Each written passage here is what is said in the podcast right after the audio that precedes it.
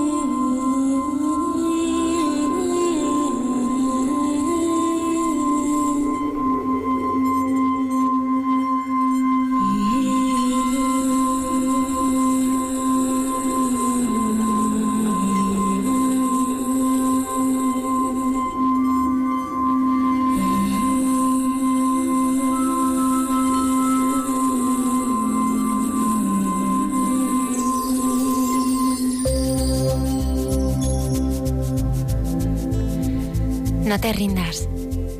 Aún estás a tiempo. Aún estás a tiempo de alcanzar y comenzar de nuevo. Aceptar tus sombras, enterrar tus miedos, liberar el lastre y retomar el vuelo. No te rindas. No te rindas que la vida es eso. Continuar el viaje, perseguir tus sueños, correr los escombros y destapar el cielo. No te rindas, por favor, no cedas. Aunque el frío queme, aunque el miedo muerda, aunque el sol se esconda y se calle el viento, aún hay vida en tus sueños.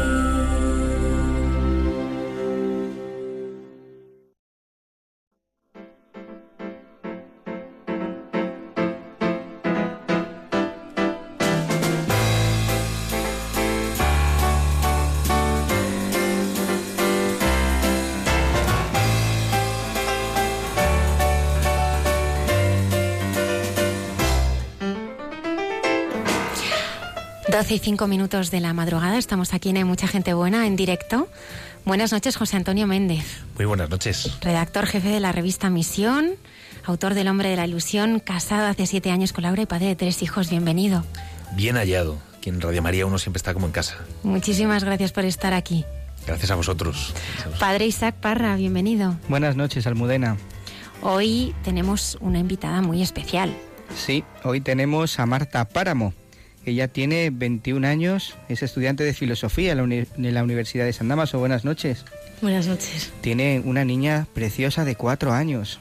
Se llama Lucía. Sí. ¿A qué edad la tuviste, Lucía? Con 17 años. Nos vas a contar hoy todo, toda esa experiencia maravillosa de vida. Sí. Lola Redondo, muchísimas gracias por estar aquí. Buenas noches a todos. Lola Redondo estará eh, esperando vuestros correos. Hay mucha gente buena, arroba radiomaria.es y también a, a través eh, de las páginas de Facebook y de Twitter. Álvaro González está en el control, a los mandos del programa. Muchísimas gracias. Nada, Almudena, gracias a ti. Saben todos nuestros oyentes que el pasado miércoles 3 de mayo comenzamos la campaña de mayo de Radio María, que va a durar hasta el 31 de este mes. Necesitamos la colaboración de nuestros queridos oyentes para, para ayudar a las Radio Marías necesitadas del mundo y para continuar la labor eh, de Radio María. Así que vamos a escuchar un mensaje muy importante.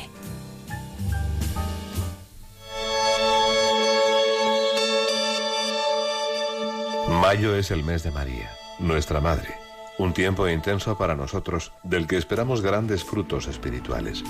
Celebramos el centenario de las apariciones de Fátima con el espíritu de la Pascua y viviremos una nueva maratón para ayudar a los países necesitados en la ya tradicional campaña de Mayo. Radio María quiere seguir siendo transmisora del Evangelio y su mensaje de salvación, especialmente para recibir a los alejados y compartir con todos los hermanos la alegría de la fe. Colabora con nosotros para que mayo sea un mes rico en gracia y caridad. Puedes hacerlo en cualquier sucursal del Banco Popular o sus filiales, o en el Banco Santander. En las cuentas de la Asociación Radio María. Si quieres que tu donativo desgrave fiscalmente, en las cuentas de la Fundación de Amigos de Radio María. En los mismos bancos, indicándonos tus datos por teléfono si es la primera vez que lo haces. También por transferencia bancaria, giro postal o cheque, a nombre de Asociación Radio María enviándolo a Radio María, Paseo de Lanceros 2, primera planta, 28024, Madrid. Si lo prefieres puedes llamar al 902-500-518, 902-500-518 y te facilitaremos todos los trámites. Radio María, la fuerza de la esperanza.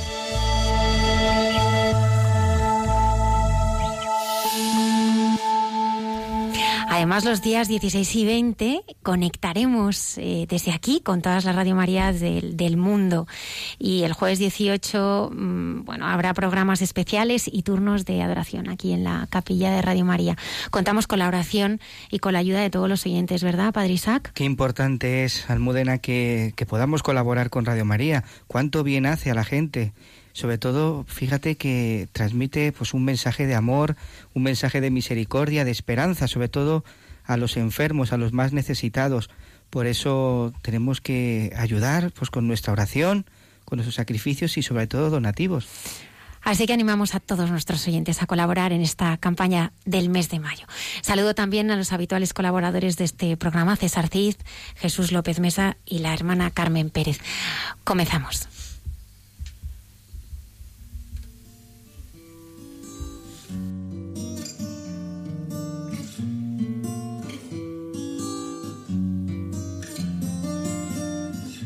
Ce souvenir, je te rends.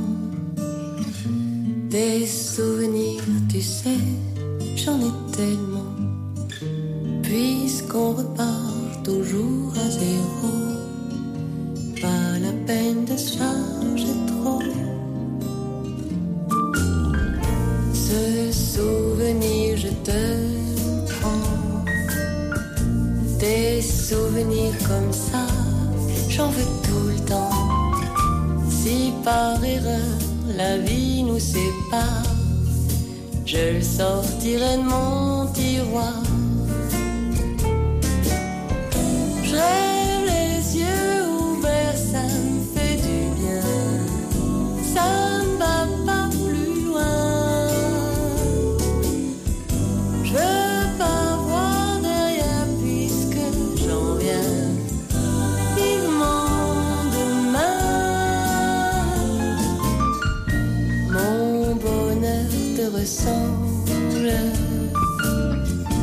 Tous les deux, vous allez si bien ensemble.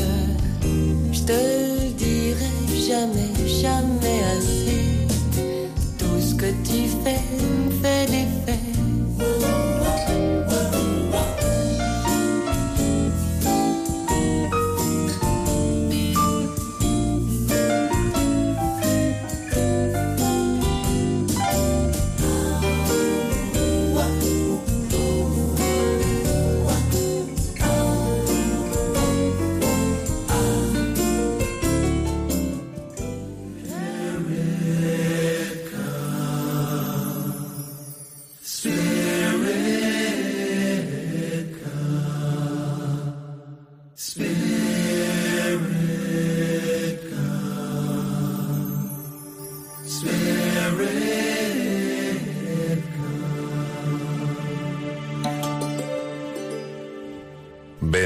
Sígueme.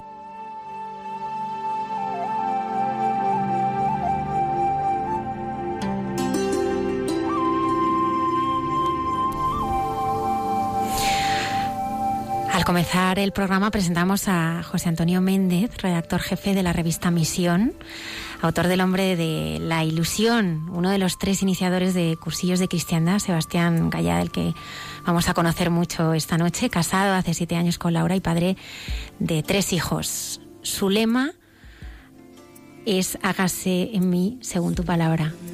¿Por qué? Pues mira, bueno, lo primero es una aclaración, porque alguno que seguro hay muchísima gente que escucha este programa, la gente que me conozca dirá, hombre, yo sé que tiene un niño de cinco años que se llama Mateo, sé que su mujer está embarazada de una niña que está a punto de dar a luz. Estamos en capilla aquí, en cualquier momento tienes que salir corriendo. Totalmente, está, vamos, se deja, ni siquiera he apagado el móvil por si acaso tengo que, eh, que salir pitando. Eh, pues eso, ¿no? Una niña que se va a llamar Guadalupe. ¿Dónde está el tercero, no? Bueno, no, no, no lo he tenido por ahí eh, oculto, ¿no? Simplemente que el Señor nos regaló un, un angelito eh, que a las siete semanas de gestación pues eh, se fue al cielo. Es, es, el segundo, no sabemos si era niño o niña, ¿no? Pero bueno, ahí lo tenemos, tenemos tres hijos, ¿no? Entonces, eh, visiblemente dos, pero en el cielo nos encontraremos con los tres. Entonces, esto así, de primeras, ¿no? Para... De primeras. y luego, lo del lema de hágase en mí según tu palabra es... Eh, es el lema de mi matrimonio. Igual que los sacerdotes eligen un lema sacerdotal, pues mi mujer y yo decidimos que también era una buena idea y era bonito tener una frase del Evangelio que nos recordara siempre, nos marcara siempre el norte. ¿no?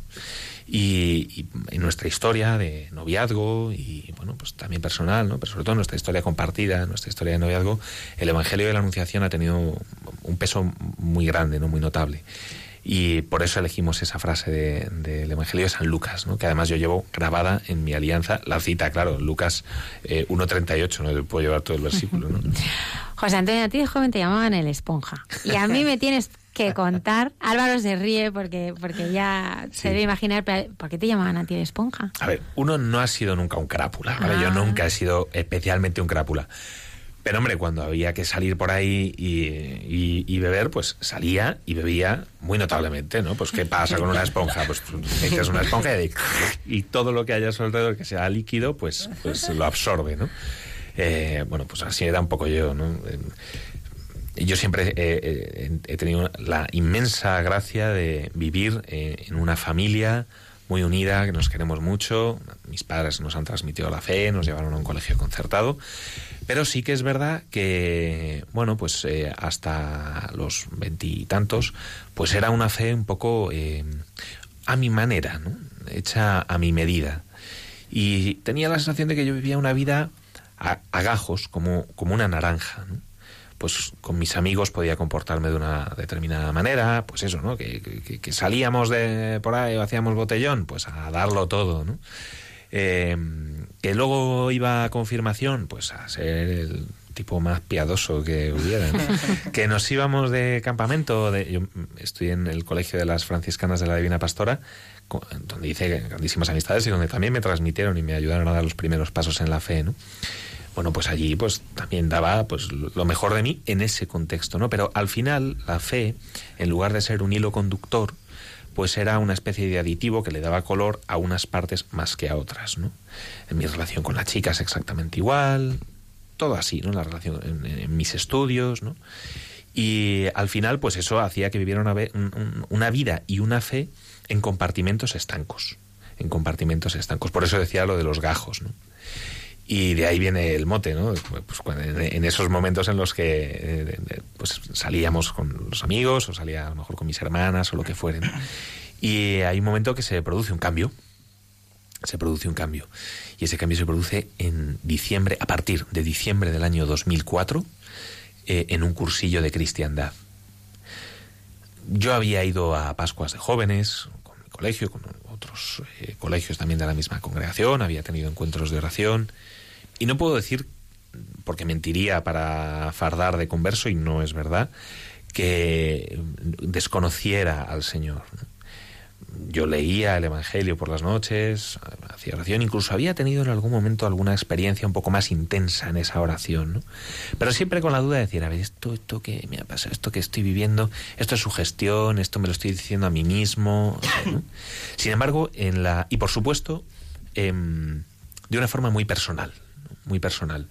Yo me lo guiso, yo me lo como, pues sí, en mi grupito, más o menos, ¿no? Pero em, nos reunimos tres o cuatro, los domingo por la tarde-noche, tres o cuatro jóvenes, y, de ahí no salimos, ¿no? De ahí no salimos. No tenemos una experiencia de iglesia.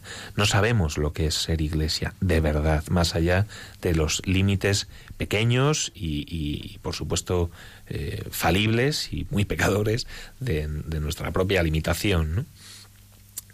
En ese cursillo de cristiandad eh, pasó algo que fue, bueno, pasaron muchas cosas.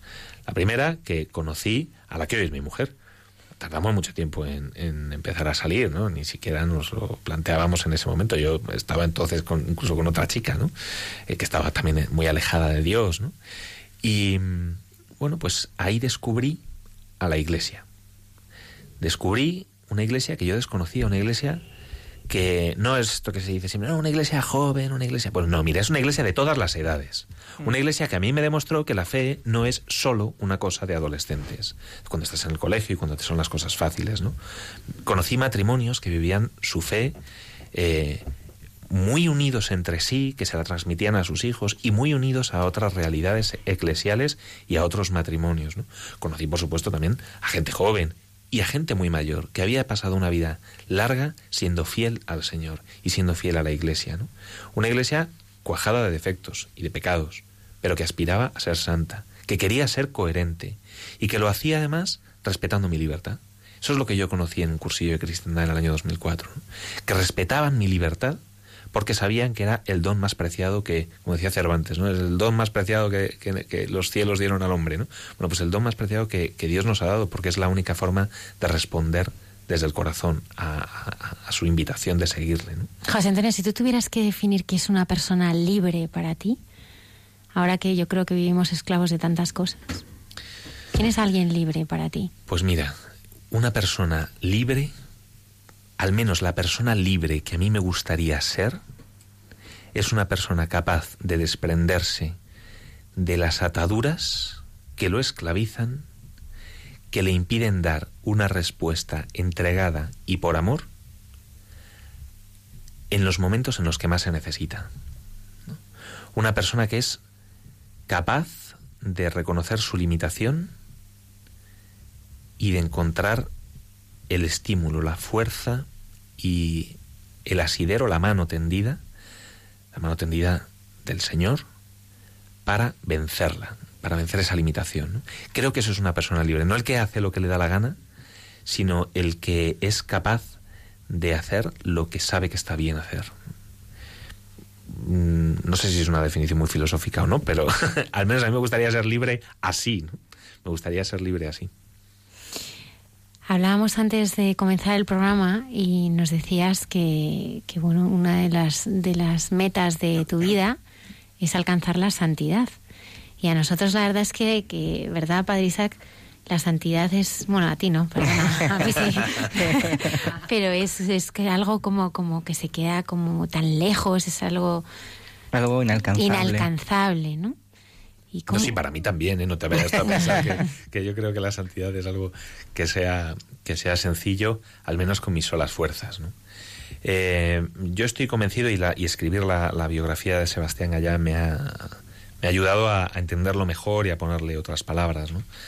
Que la santidad primero es un, un compromiso que va inherente con mi bautismo, que me hace al final ser eh, querer ser, como yo le digo a mi hijo de cinco años, a mi hijo Mateo, querer ser amigo de Jesús, o sea, estar cerca del Señor, vivir todas y cada una de las circunstancias de mi vida, de mi vida cotidiana, de mi vida ordinaria, sin excentricidades, eh, en mi trabajo, con mi familia, con mis amigos, en, mi, en el ejercicio de mi paternidad, en, no solamente en lo que escribo en mi trabajo como periodista, como redactor jefe en la revista Misión que habías eh, comentado antes, sino también en la forma en la que me organizo el trabajo, en la forma en la que trato a mis compañeros, o sea, todo, todas las circunstancias, también esos momentos en los que no me ve nadie, solamente estoy yo, eh, en la soledad de la redacción, cuando me quedo por la tarde echando alguna hora de más, o, cuando estoy solo en mi casa, o, sea, allí donde nadie me ve, también vivir esos momentos em, con Jesucristo, con Jesucristo vivo de verdad, o sea, no haciendo de cristiano, sino siendo cristiano de verdad.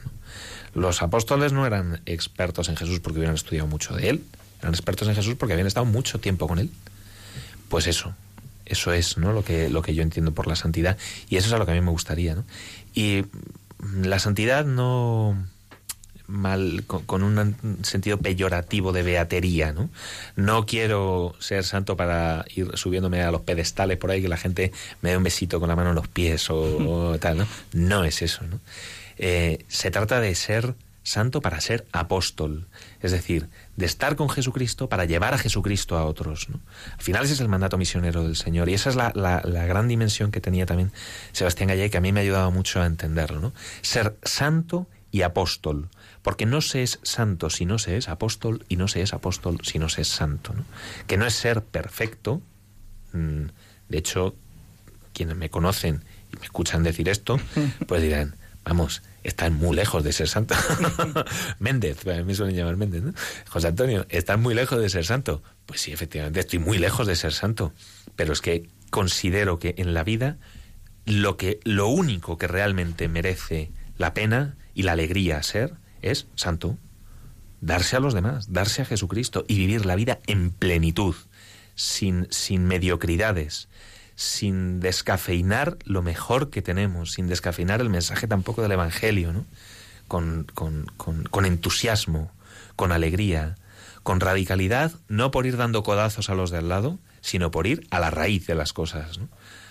Mm, claro, por eso cuando yo me encuentro con, con, una propuesta de santidad así, la que encontré en cursillos de cristiandad, y que hacen en otros muchos sitios en la iglesia, ¿eh? No, cursillos eh, no es un coto cerrado para nadie, ¿no? Es, es, una parte de la Iglesia. Y esta riqueza, esta propuesta, esta llamada a la santidad, la tenemos todos los bautizados por el hecho de ser bautizados. Yo lo encontré en cursillos de cristiandad y concretamente ahondando en la vida y en los escritos de Sebastián Gallá, que es uno de sus tres iniciadores del movimiento de cursillos de cristiandad sacerdote, junto con un laico y, el obispo entonces de Mallorca, ¿no? Em, en los años 40 es cuando nace este, este movimiento. Y él lo que decía era eso, ser santo es ser apóstol y ambas realidades son compromisos inherentes a mi bautismo.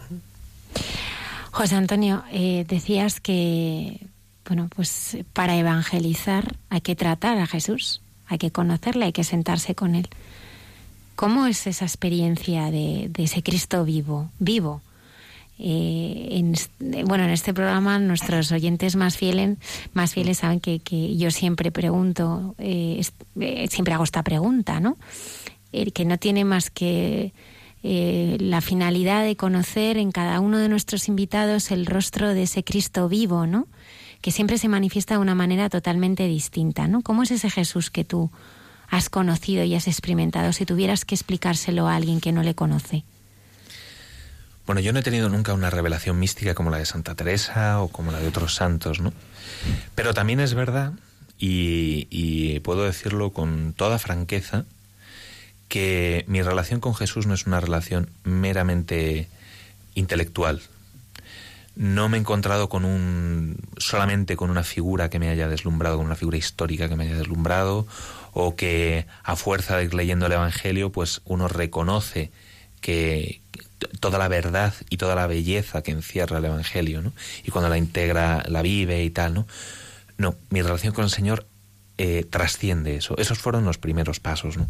Pero sí que es verdad que a fuerza de tratarlo en la oración, pues he tenido momentos de profunda intensidad, o sea, de, realmente intensos de presencia de Jesucristo. De decir, mira, esto no es su gestión, esto no es una película, no me lo estoy inventando, no estoy medio dormido por las horas de la noche, no.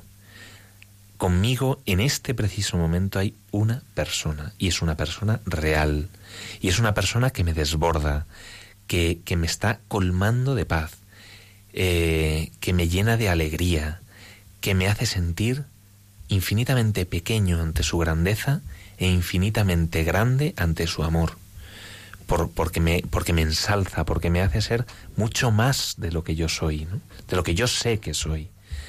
Eh, y he tenido varios momentos así. En- concretamente uno, estoy recordando, en una convivencia de Adviento, también con jóvenes de, cursillos de cristiandad. La convivencia, una de las convivencias de- que se hacen siempre en- antes de Navidad, mm, por la noche, yo solo en la capilla, y tuve la certeza total, delante del sagrario, la certeza total y absoluta de que en el sagrario estaba Jesucristo realmente presente y Dios entero abrazándome a mí. O sea, el creador, el sumo hacedor del universo, el, omnipotente, el omnipresente, el omnitodo, ¿no? Estaba allí conmigo. Y bueno, pues eh, es una experiencia que suficientemente fuerte como para que te cambie la vida, ¿no? Y que tienes que negarte a ti mismo haberla vivido para reconocer, o sea, para, para intentar, mm, vamos, habría tenido que hacer un esfuerzo muy grande para negar que lo que yo viví fue cierto y real, ¿no? Y luego después es que no es una mera entelequia, o sea, no es un- una construcción mental, ¿no? Eh, es que después tú te diriges a él y él te va respondiendo, y de forma muy providencial, en muchos momentos. He tenido momentos también de intensa oración eh, y momentos deslumbrantes en la Eucaristía. Cuando, porque el Señor está vivo de verdad, o sea, Jesús ha resucitado, el crucificado ha resucitado. Estoy diciendo, lo que estoy diciendo, que un muerto volvió a la vida porque era el Hijo de Dios y Dios lo resucitó. Y aquel que testificaron muchísimas personas, y hay fuentes históricas que lo acreditan, incluso varios historiadores no cristianos, más allá de las fuentes evangélicas, aquel, aquel Cristo que murió en la cruz, aquel Jesús el Nazareno que murió en la cruz, resucitó y salió del sepulcro. Y miles de personas lo vieron resucitado. Miles de personas en Galilea lo vieron resucitado, como acreditan los evangelios. Y además, cientos de miles de millones, o sea, un montón de gente a lo largo de la historia hemos tenido experiencia de que esto es cierto y real. Eh, esa es mi relación con el Señor, ¿no? Y luego, pues, bueno, pues nosotros hemos tenido momentos también en nuestro matrimonio complicados. Mi mujer pasó por una, una enfermedad eh, cuando mi hijo tenía cinco meses, le detectaron un tumor y han sido tres años, del que felizmente está recuperada. Eh, pero han sido años intensos. ¿Cómo se vive esos momentos? Con mucha confianza y abandono. Pues Y mira, con la como- cruz. mira, sostenido por la oración de los demás, porque lo primero que hicimos fue pedir eh, oración a los demás. Eso fue mm, lo primero que hicimos. ¿no? Y después, eh, mira, yo le dejo a los teólogos la respuesta a si Dios ha venido a colmar de sentido el sufrimiento y a darle un sentido al sufrimiento y tal. La cruz es un instrumento de tortura. Lo que lo cambia todo es el crucificado. La cruz, las cruces de cada uno, nos hacen sufrir, nos duelen los problemas en el trabajo, los problemas económicos, eh, los problemas en el matrimonio, los problemas personales de cada uno, de salud, de 50.000 cosas. Esto hace sufrir. ¿Por qué? Porque, porque el dolor es, es fruto del pecado. Y, y- y- y es una faena, iba a decir otra palabra, ¿no? Es una faena, claro, nadie le gusta sufrir, no es bueno, ¿no? No es, el sufrimiento por sí mismo no es bueno. Lo que cambia la cruz es el crucificado. Por eso digo que yo no sé si el crucificado ha venido a darle sentido al sufrimiento, si Jesús ha venido a darle sentido al sufrimiento. Lo que sé es que colma el sufrimiento de presencia y de amor. Nosotros nos sentíamos profundamente sostenidos por la oración de los demás y profundamente amados, sostenidos, eh, abrazados por el Señor. Por el Señor. Entonces, eh, y también en, en momentos intensos de, pues en, la Eucaristía, ¿no? Es lo que, lo que decía antes, ¿no? O sea, cuando el sacerdote, una vez que ha consagrado esa, esa galleta, porque antes de la consagración es una galleta, pero después está el Señor ahí. Por la acción del Espíritu Santo, la acción eficaz y real, no es una película, del Espíritu Santo, ahí está presente el Señor. Ahí está presente Jesús, el Nazareno, el que caminó en Galilea. Entonces, cuando en algunos momentos, ¿no? en algunas Eucaristías, pocas, ojalá, tuviera muchas más, eh, más momentos de estos, ¿no? cuando el sacerdote eleva la forma, pues eh, he podido mirarlo y con profundamente conmovido reconocer al Señor, ¿no? reconocer a Jesús y poder decirle, tú eres Jesús el Nazareno, tú eres Jesús el Nazareno. Y bueno, pues, eh, pues así es como se, al menos así es como lo hemos vivido nosotros. ¿no? En diciembre de 2004 haces un cursillo de cristiandad y, bueno, descubres a ese Jesús que experimentaste y del que ahora nos hablas en este programa, y como probablemente muchas personas que nos, que nos están escuchando. Por eso queríamos conocer, y tú le conoces bien, a uno de los tres iniciadores eh, cuyo proceso de canonización está a punto de abrirse, eh, que es eh, Sebastián, Sebastián Gaya. Háblanos de él. Pues mira, bueno, para, para ser honestos, yo eh, en el cursillo de cristiandad tuve ese, ese encontronazo feliz con la iglesia, pero he de decir que el, el encuentro de verdad con Jesucristo fue posterior dentro de la comunidad de cursillos de cristiandad, pero posterior al, al, a los tres días en los que son eh, en los que se desarrolla un cursillo de cristiandad. Eh, lo digo porque hay mucha gente que, que, puede haber hecho un cursillo de cristiandad o que tenga el deseo de hacerlo para tener esa experiencia vibrante de Jesucristo, de tal, de cual, ¿no? Porque hay mucha gente que efectivamente, por pura gracia de Dios, lo tiene en esos tres días. Pero no siempre sucede así, ¿no? Eh, en mi caso no fue así. Yo salí además muy arrogante del cursillo, diciendo, esto no me ha cambiado la vida y tal, ¿no? Fíjate tú qué visión tengo yo, eh, más, eh, más ojo clínico que, como digo, en el cursillo conocía la que hoy es mi mujer, ¿no? Tú fíjate si me cambió la vida el cursillo. Bueno, pues, eh, pues fue a posteriori, ¿no? de la mano de la comunidad de cursillos de cristiandad, de la mano de una comunidad viva, ¿no? Y, y ahí conocí a un sacerdote mallorquín, encardinado en Madrid desde hacía muchos años. Un hombre pequeñito, enjuto, enclenque, eh, que siempre pasaba desapercibido, que si no fuera porque siempre iba con pues con los dirigentes, con los, con los históricos de cursillos de cristiandad, que yo sabía que llevaban un montón de años y tal, ¿no? Y iban con él y tal, pues para mí habría sido pues, un hombre más, un sacerdote más, ¿no? Este hombre cuando hablaba, eh, toda esa debilidad, toda esa, ¿no? En fin, no sencillez, porque la sencillez no la perdía, pero sí esa, ese pasar como, como uno más, ¿no? Pues de pronto abría la boca y vibraba, vibraba y hacía vibrar por el Espíritu Santo. Eh, un hombre entusiasta, enamorado profundamente del Señor, sacerdote por los cuatro costados, como decía él y, con una capacidad de ilusionarse e ilusionar a los demás por seguir al Señor que realmente contagiaba. ¿no? Por eso el, el, título de la biografía se llama El hombre de la, ilusión, porque él mismo se definió así y definía la ilusión como el don de creer en todos los dones. Es lo que te hace ser entusiasta. A Sebastián le gustaba mucho los juegos etimológicos, ¿no? Y el entusiasmo eh, es etimológicamente estar lleno de Dios, algo así como en tu cebú o algo así, porque yo el, el, griego antiguo no lo domino mucho. Pero significa estar lleno de Dios, ¿no? Y eso es lo que él hacía, ¿no? Contagiar entusiasmo porque estaba lleno de Dios. Y bueno, pues tampoco tuve mucho contacto personal con él, ¿no? Sobre todo porque me dijeron que era uno de los tres iniciadores del movimiento de cursillos de cristiandad. Y yo en mi arrogancia pues pensaba, mira, no, no, yo no quiero no quiero estar cerca de los iniciadores, de la gente que manda aquí y tal. No, no, no, yo voy a sigo yendo a lo mío, ¿no? Porque al final esto es un proceso de conversión todo, ¿no? Y una vez que ya falleció en el año 2007, eh, bueno, pues tres años después, en el año 2010, a, a poquitos meses de que naciera eh, mi hijo Mateo, la Fundación Sebastián Gallá, por boca de uno de sus miembros, que es eh, Jordi Girau, Reverter, ex eh, vicedecano de la, de la eh, no, ex vicedecano, no, ex decano de la Facultad de Filosofía de San Damaso y profesor Es allí. profesor de, de, Marta, ¿no? Profesor de Marta. Sí, es mi profesor.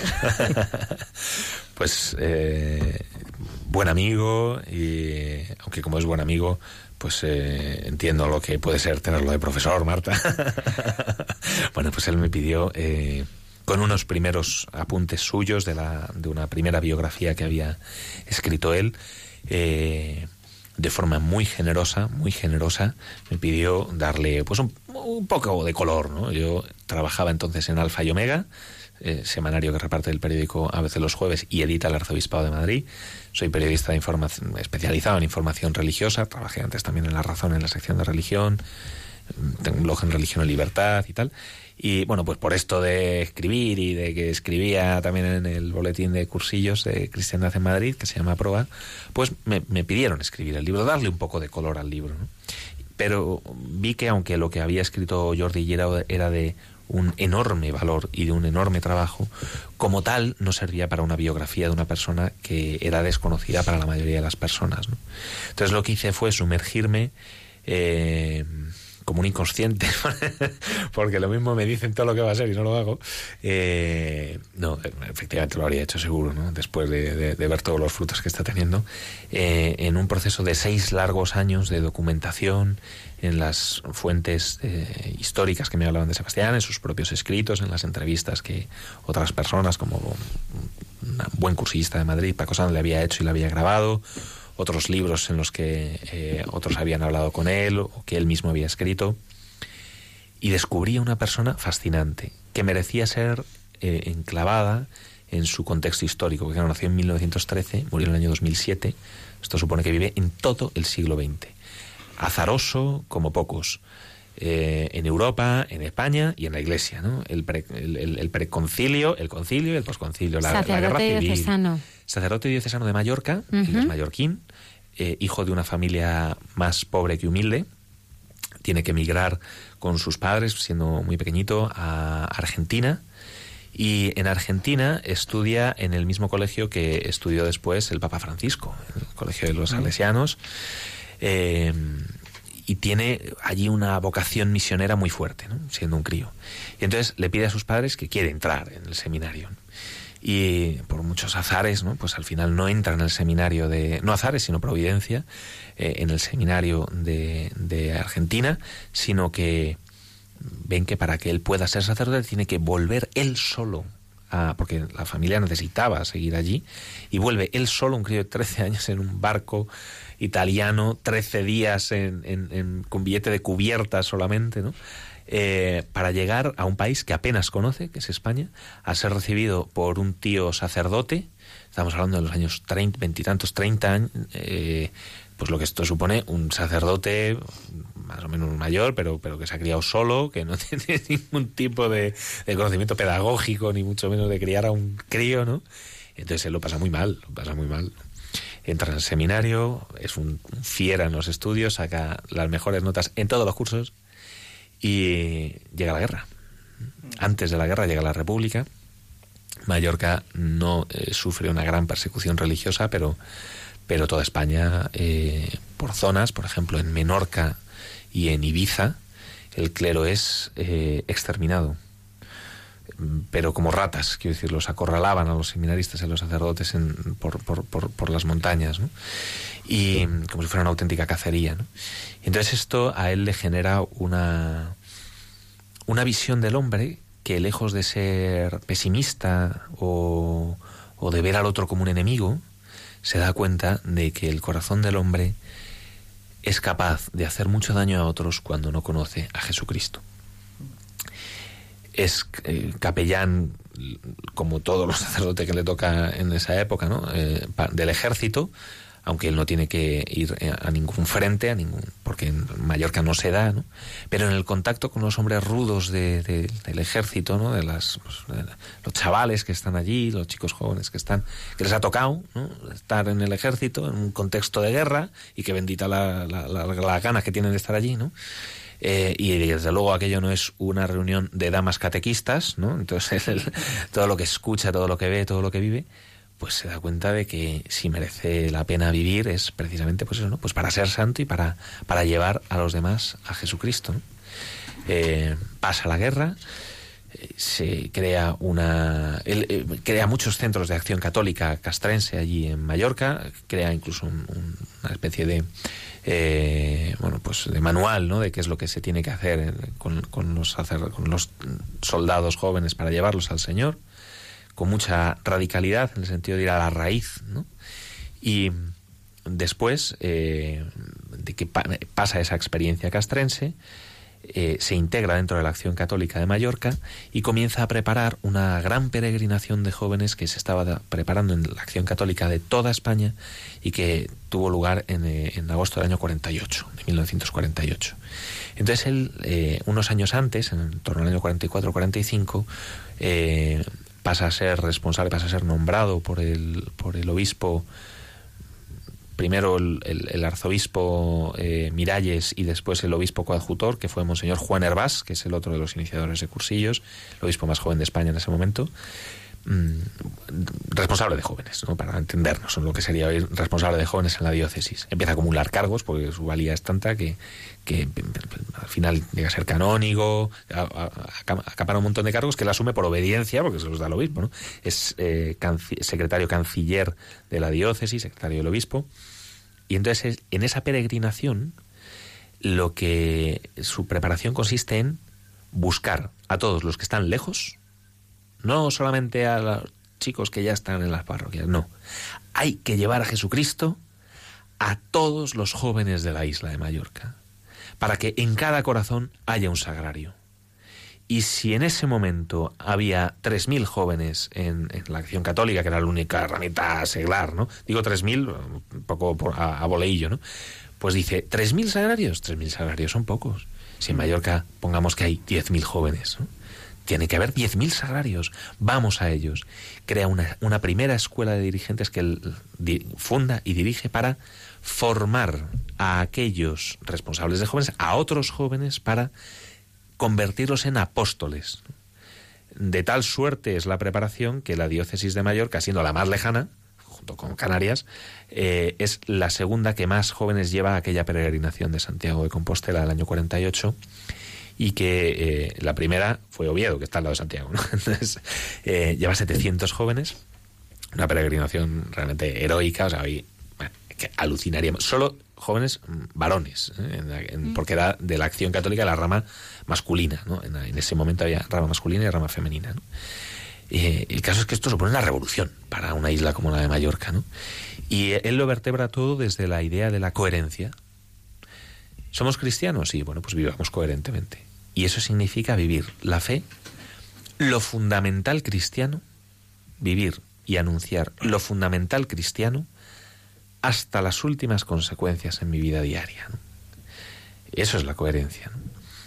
Y bueno, pues es, es, lo que comienza, ¿no? Y ahí el Espíritu Santo suscita que eh, Sebastián Gallá coincida y con un joven que al que conocía desde hacía muchos años, en el que el Espíritu suscita también ese mismo deseo, que es Eduardo Bonín Aguiló, que es el tercer iniciador, él es seglar. Está el obispo, está el sacerdote y está el seglar fruto inequívoco de que esto es de una cosa del Espíritu Santo. ¿no? Entonces, el fundador de los cursillos de cristiandad, el fundador de los cursillos de cristiandad es el Espíritu Santo. Y luego hay tres iniciadores. ¿eh? Bueno, pues eh, eh, al poner sus talentos en común, con otros sacerdotes, con Juan Capó, con otros sacerdotes, bueno, pues surge un instrumento de evangelización nuevo, novedoso, que viene a ser una convivencia de tres días, de dos, tres días, abierta a todos los jóvenes y muy particularmente a los alejados, en lo que se anuncia lo fundamental cristiano eh, desde un punto de vista mm, testimonial, pero siempre fiel y sujeto al magisterio de la Iglesia. No improvisando, yo no te digo cómo lo vivo yo, no, sino qué es lo que propone la Iglesia y cómo vivo yo la propuesta de la Iglesia. Yo te puedo hablar de Jesucristo, diciéndote quién es, pero además quién es en mi vida. Te puedo hablar de los sacramentos, diciendo qué son y luego cómo los vivo yo. Te puedo hablar de la gracia, diciéndote qué es, diciéndote qué es con el magisterio de la Iglesia en la mano, sin inventarnos nada, siendo fieles a la Iglesia. Pero luego después de cómo soy yo consciente de esa acción de la gracia. Y, entonces se genera un, movimiento que de una eficacia tremenda, tremenda, que mmm, sobrepasa con mucho todo lo que estaba previsto en un primer momento el primer cursillo de cristiandad se celebra en enero del año 49, de 1949, y muy pronto se extiende por España, a los cinco continentes, genera muchos recelos en la isla de Mallorca y genera también una gran persecución a los sacerdotes y a aquellas personas que estaban implicadas en el movimiento de cursillos, también a Sebastián. Todo lo que es del Espíritu Santo siempre pasa por la cruz, ¿no? Eso es el signo de la veracidad de...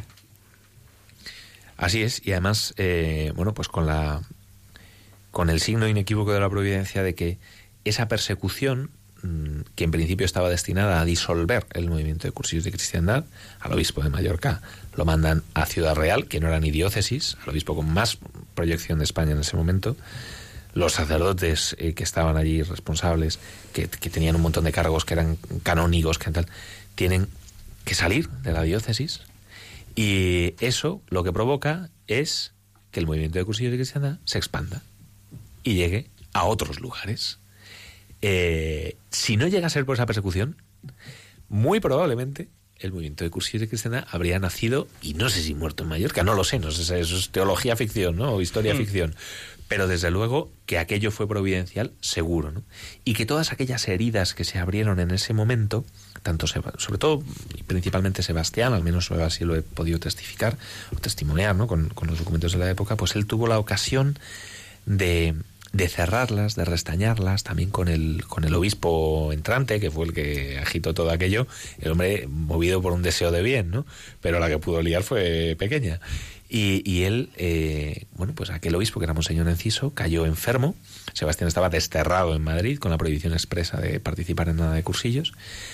Y cuando este hombre cae enfermo en los años 60, pues Sebastián fue a verle todos los, todas las semanas a la mutualidad de donde estaba ingresado para estar con él, para tal. Y cuando conoció a Sebastián, este hombre, eh, Monseñor Enciso, le pidió perdón, se dio cuenta de que se había equivocado y le pidió confesarse. Y bueno, pues se recuperó. ¿no? Sebastián, ya digo, tuvo que salir, llegó a Madrid y aquí pasó la mayor parte de su ministerio sacerdotal. 12 y 48 minutos de la madrugada seguimos aquí en directo con José Antonio Méndez en Hay mucha gente buena. Oye, si tú tuvieras que animar a muchos de los oyentes que nos están escuchando a hacer un cursillo, esto del cursillo que además a lo mejor quizá les suena un cursillo, me van a sentar y me van a, me van, a- me van a dar unas clases de teología. Y, y- y entonces yo me siento ahí, entonces me enseñan y tengo que aprender y me, pre- y me preguntan y, y cómo, cómo animaríamos a... Pues mira, yo te diría que el cursillo, eh, a ver, Jesucristo es para todos, pero el cursillo no tiene por qué serlo. Eh, entonces, quien quiera hacer un cursillo de cristiandad, lo primero, la condición indispensable es que tiene que estar dispuesto a cuestionarse. Dispuesto a cuestionarse no para que otros le quiten la razón ni le tal, no, simplemente dispuesto a buscar una vida más plena y más feliz. Una vida más auténtica. Y a no conformarse con poco. Esto sería yo creo que lo primero. Después, mm, pues hay mucha gente que ha hecho cursillos de cristiandad, en la parroquia también le pueden orientar, también para que conozca de primera mano a un cursillista de cristiandad, que le pueda hablar de un cursillo. Porque, aunque estamos de primera mano y de viva voz, ¿no? y nunca mejor dicho, pero los cursillos de cristiandad se hacen por amistad. Porque yo he visto en una persona que conozco un cambio significativo y me fío de él. No porque un tipo a la una menos diez de la noche me hable por los micrófonos de la radio, ¿no? Que puede ser, que puede ser también, ¿no? Y bendito sea Dios si así es. Pero es porque alguien te quiere y te lleva a- hasta un cursillo de cristiandad, ¿no? Después, ¿qué te encuentras en un cursillo? Parece que no quiero que la gente haga cursillos, todo lo contrario. Lo que quiero es que la gente que nos esté escuchando, para, para ti que nos estás escuchando y estás pensando en hacer un cursillo de cristiandad, pues que sepas que lo que te vas a encontrar en un cursillo, lo que te puedes encontrar en un cursillo, puede llevarte a vivir una vida mucho más plena, mucho más plena mucho más feliz. Y claro, esto puede parecer un eslogan publicitario. Si lo ves en alguien más cercano, pues te puede convencer, ¿no? Pero, eh, ¿qué es lo que se vive en un cursillo? ¿Qué, cómo, cómo se, se- se- ¿no? Esto de que es, vas y te dan unas lecciones y tal, ¿no? Pues mira, no, no. Para estar en el equipo de un cursillo de cristiandad no hace falta ser catedráticos ni teólogos. No nos sobran aquellos que se manejen muy bien con las palabras, pero no son imprescindibles en un equipo de un cursillo de cristiandad. Lo que nos eh, hace falta es un grupo de enamorados de Jesucristo y de la Iglesia que se presenten como tales y a los que les pueden faltar las palabras, pero nunca les faltará la vida. Estas son también palabras casi literales de, de Sebastián Gaya.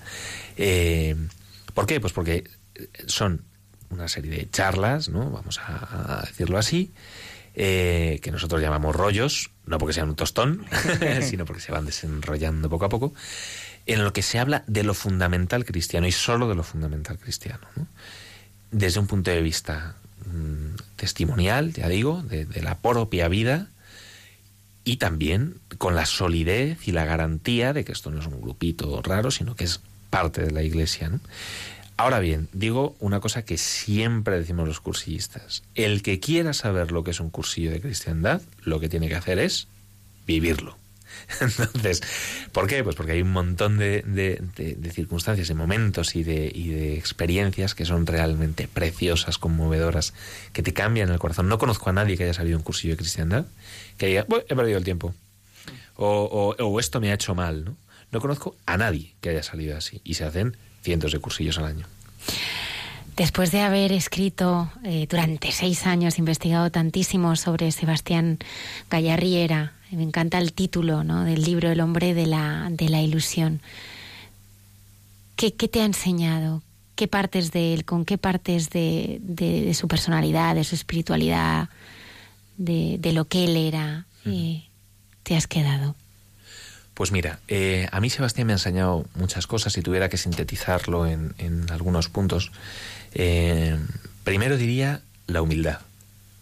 Fue un hombre muy humilde, muy sencillo, que renunció a todo protagonismo. Yo soy periodista. Renunciar a todo protagonismo, pues es como el antiperiodismo, ¿no? O sea, el, el, el, periodismo, en buena medida, salvo en Radio María, eh, es una hoguera de las vanidades, ¿no? En el que todo Aquí el mundo... preferimos todos escondernos. Es cierto, es cierto, y no es frecuente encontrar esto, ¿no? No es frecuente encontrar esto. Pero viene a ser eso, ¿no? A ver quién brilla más, a ver, pues, el más audiencia, que me conozcan más, ¿no? Todo esto, ¿no? Bueno, pues este hombre que además tenía un carácter como para arrastrar multitudes, eh, renunció a ello. De hecho, un momento que hizo una especie de compromiso personal de renunciar a todo protagonismo para, para no abrir heridas, para no, incluso cuando hubo quien dentro de la iglesia o incluso dentro del movimiento de cristiandad, seguro que por muy buenas que por muy buenas intenciones pues quiso restarles la importancia que tenía, él lo aceptó, lo aceptó sin ningún problema. Aceptó quedarse sin, sin, sin sillones, sin despachos y sin nada, ¿no? ¿Por qué? Pues porque sabía que lo importante es el Señor. Claro, lo importante es el Señor. Eso primero, ¿no? Eso es la humildad. Después, como antes he señalado, la coherencia. Vivir todo, ¿no? desde, desde el Señor y, bueno, pues sabiendo que uno no es perfecto, pero que Dios me quiere como soy, pero me sueña mejor de lo que soy y mmm, la coherencia. Después la santidad por la vía de la normalidad. A mí esto me ayuda mucho. Porque para ser santo no hace falta ser un místico, ni que uno tenga pues las revelaciones, pues eso, ¿no? Como decía, de, de, de, de, Santa Teresa, o de San Juan de la Cruz, o los estigmas del Padre Pío, ¿no? No, no es necesario eso, ni, su, ni, subirte a una columna y estar allí con uno de los padres de la iglesia, ¿no? Eh, eh, ¿Cómo es? Está, eh, no sé qué. Bueno, uno de los padres de la iglesia que se subió a una columna y estuvo un montón de años. San no sé qué, el estilita, no me no recuerdo. Ah, eh... bueno, no hace falta estas cosas tan, tan, tan, tan rocambolescas, ¿no? Ni, ni muchísimo menos. Uno puede ser santo en su trabajo cotidiano, en su matrimonio, Mirad, yo creo que en los últimos años San Juan Pablo II hizo un gran esfuerzo para canonizar a muchas personas y, y tener cada vez más testimonios de santidad, ¿no? Pero no hay muchos laicos que no sean mártires que hayan sido canonizados. No digo nada si además son matrimonio. Hay muchos seglares que han sido canonizados, eso es cierto, pero que son célibes o que han sido célibes. Mm por lo que sea, pues porque se entregaron por entero a la causa de Cristo y ya está, ¿no? ¿Dónde están los matrimonios santos? Alguno hay. Los matrimonios santos están escuchándonos ahora. Uh -huh. Tenemos que ser nosotros, los cristianos de este momento, quienes vivamos la santidad, quienes, pero no para ser ejemplo de nada después, ¿no? Y que no suban a los altares, como he dicho antes, sino para vivirla de verdad, para vivirla de verdad, para darle al Señor matrimonios santos que inspiren también a otros matrimonios, ¿no? Esta santidad por la vía de la normalidad después, la alegría. La alegría, la ilusión, el entusiasmo, las ganas de querer seguir al Señor no como un lastre pesado, incluso en los sacrificios o en los momentos de esfuerzo, porque claro, esto no es un camino de rosas, ¿no? El que quiera algo bueno, que se prepare porque no va a ser fácil, da igual lo que sea, ¿no? Pues vivirlo con alegría. Y qué maravilla también que, que bueno, el, proceso de canonización de Sebastián Calla está a punto de iniciarse. Eso es, está a punto de abrirse la causa de canonización en su fase diocesana, es decir, aquí en Madrid, recopilando testimonios. Tal. Yo invito a nuestros oyentes a que si necesitan una gracia especial, eh, que necesiten un milagro, bueno, pues que también se lo pueden encomendar a, a, a Sebastián Gallá, ¿no? De, de, toda la iglesia no lo puede decir, porque es una, una todavía una devoción privada, De forma sería, privada. ¿no? de forma privada. Pero, pero bueno, ahí yo lo dejo, yo lo dejo, porque creo que vivió santamente. Y nadie es santo después de muerto si no lo ha sido en vida. ¿no? Entonces, eh, ahora se están recopilando estos testimonios.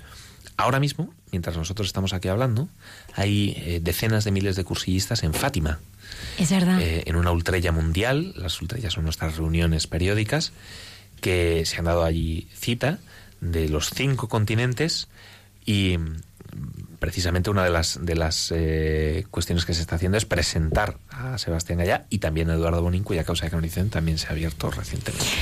Pues eh, ya que nos das paso, vamos a estrenar en este programa un poquito más tarde el vídeo que ha hecho nuestros queridos amigos de, de May Feelings, que tendremos en directo el, el próximo programa también eh, eh, sobre, sobre, han hecho un vídeo sobre, sobre Fátima, que además aparecen muchos amigos de este, de este programa. Y que es precioso. Y que es precioso, lo vamos a lo vamos a estrenar y lo presentarán ellos en directo el próximo viernes. Estaba hablando con Álvaro antes eh, de empezar el programa y me decía que, que Fátima transforma y más este año, ¿verdad, Álvaro? La verdad es que sí, o sea, Fátima para mí ha sido una experiencia totalmente transformadora de, pensar cómo la Virgen elige a las personas más humildes del mundo y, transmite un mensaje de humanidad, o sea, para toda la humanidad, de transformar los corazones, de, su mensaje, de, o sea, es una pasada. A mí me ha alucinado poder conocer el lugar este año. Pues muchísimas gracias, José Antonio, por haber estado aquí. Además, me ha hecho mucha ilusión que conocieras también a nuestra siguiente invitada, Marta Páramo, que, que va a compartir dentro de muy poquito la obra que el Señor ha hecho en, en su vida. Una chica eh, preciosa que con 16 años tuvo a su hija Lucía, ¿verdad, Marta? Sí. Pues José Antonio Méndez, eh, muchas gracias, Muchísimas autor del gracias hombre a eh, de la ilusión. Me, me- me acaba de escribir un WhatsApp eh, el presidente nacional de cursillos de cristiandad Anda. para decirme que en Fátima hay 10.000 cursillistas. 10.000 ahora mismo. cursillistas. De España, 2.000. Y que hay desde Ceilán hasta Chile. Eh, Así está presente el movimiento de cursillos de cristiandad en los cinco continentes y ahora mismo en Fátima, allí reunidos a los pies de la Virgen. Qué maravilla. Pues animamos a, todos nuestros oyentes a, conocer el movimiento de cursillos y a experimentar ese encuentro con, con el Señor. 12 y 59 minutos de la madrugada y seguimos aquí en Mucha Gente Buena.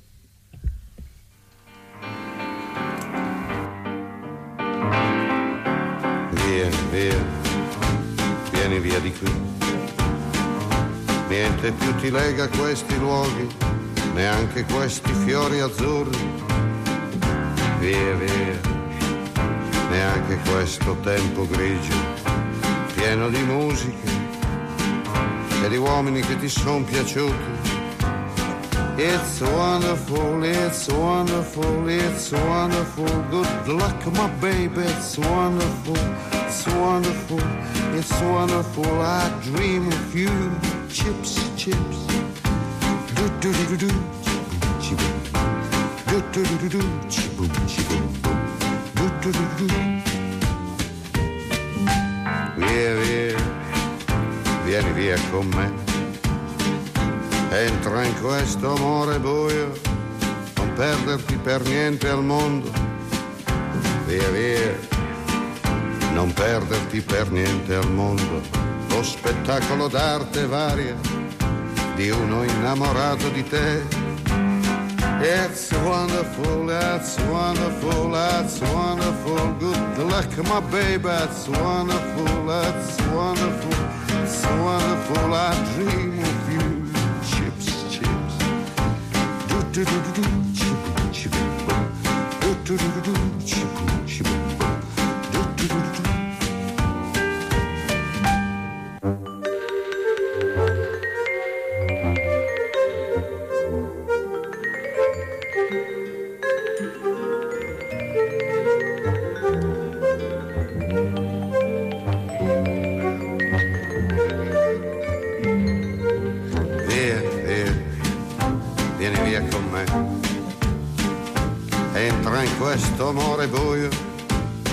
pieno di uomini. Via, entra e fatti un bagno caldo. C'è un accappatoio azzurro, fuori piove un mondo freddo. That's wonderful, that's wonderful, that's wonderful. Good luck, my baby, that's wonderful, it's wonderful, that's wonderful. I dream of you. Chips, chips, chips. Do do do do chi boom, chi boom boom. Do do do do do, chi boom, chi boom boom. Do do do do do.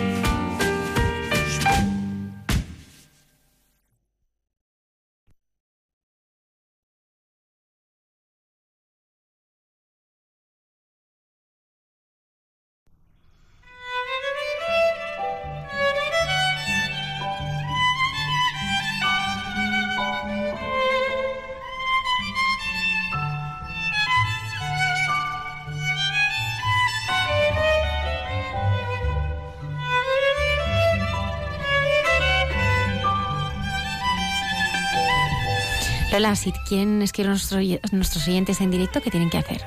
Sí, por supuesto. Animamos a todos nuestros oyentes a que nos sigan en redes. En Twitter la dirección es arroba mucha gente buena.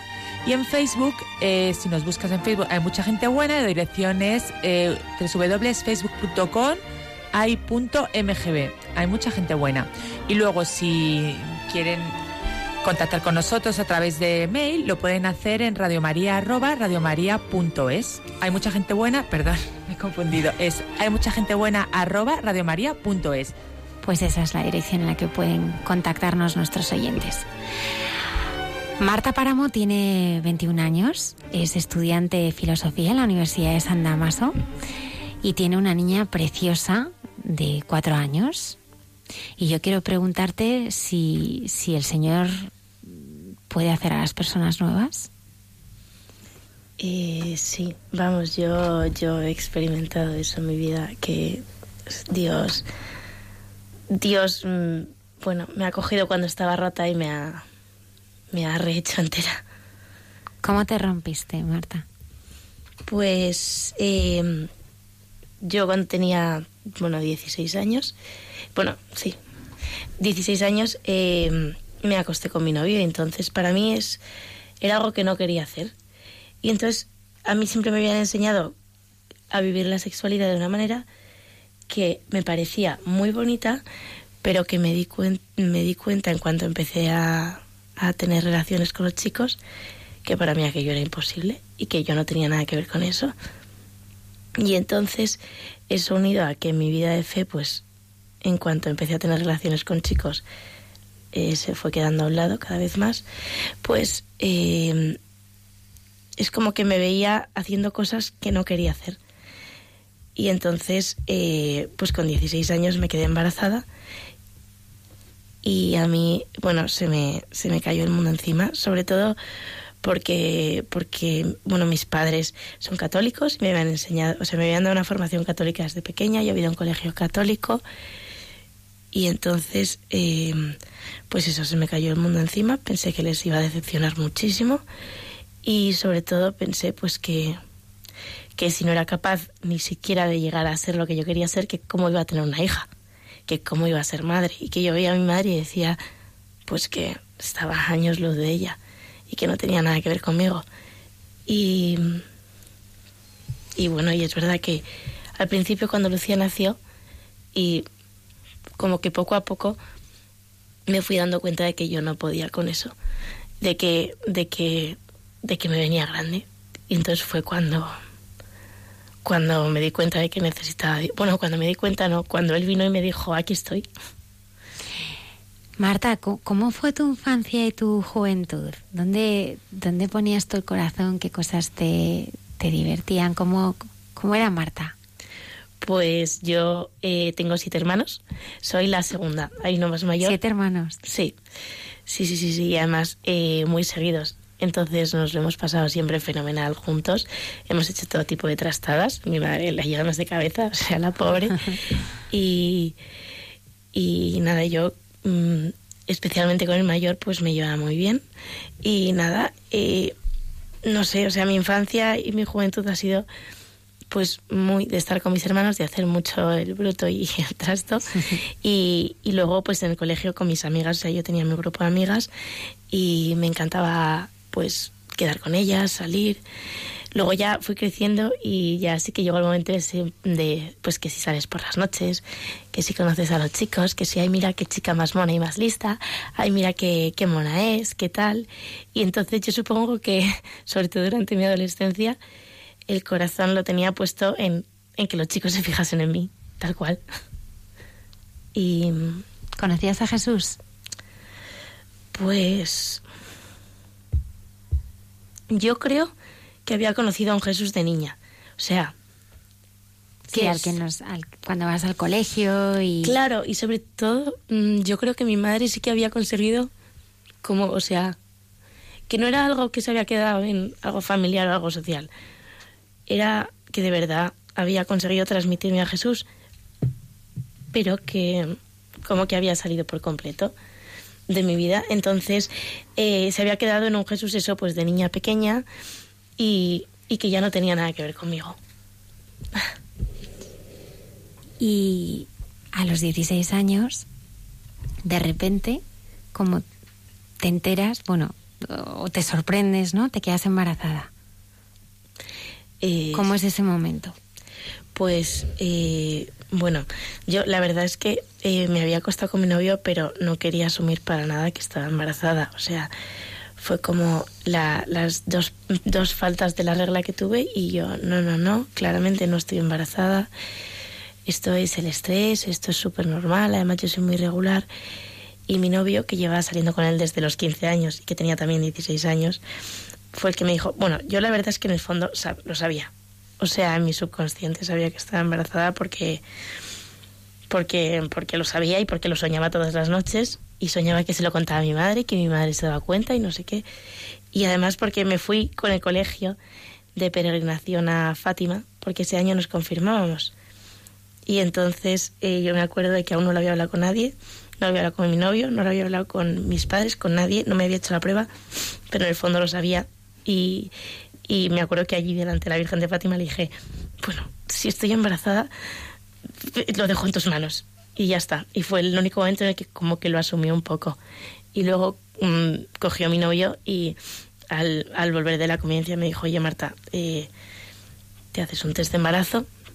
Me hice un test de embarazo una noche yendo a una fiesta con mis amigas.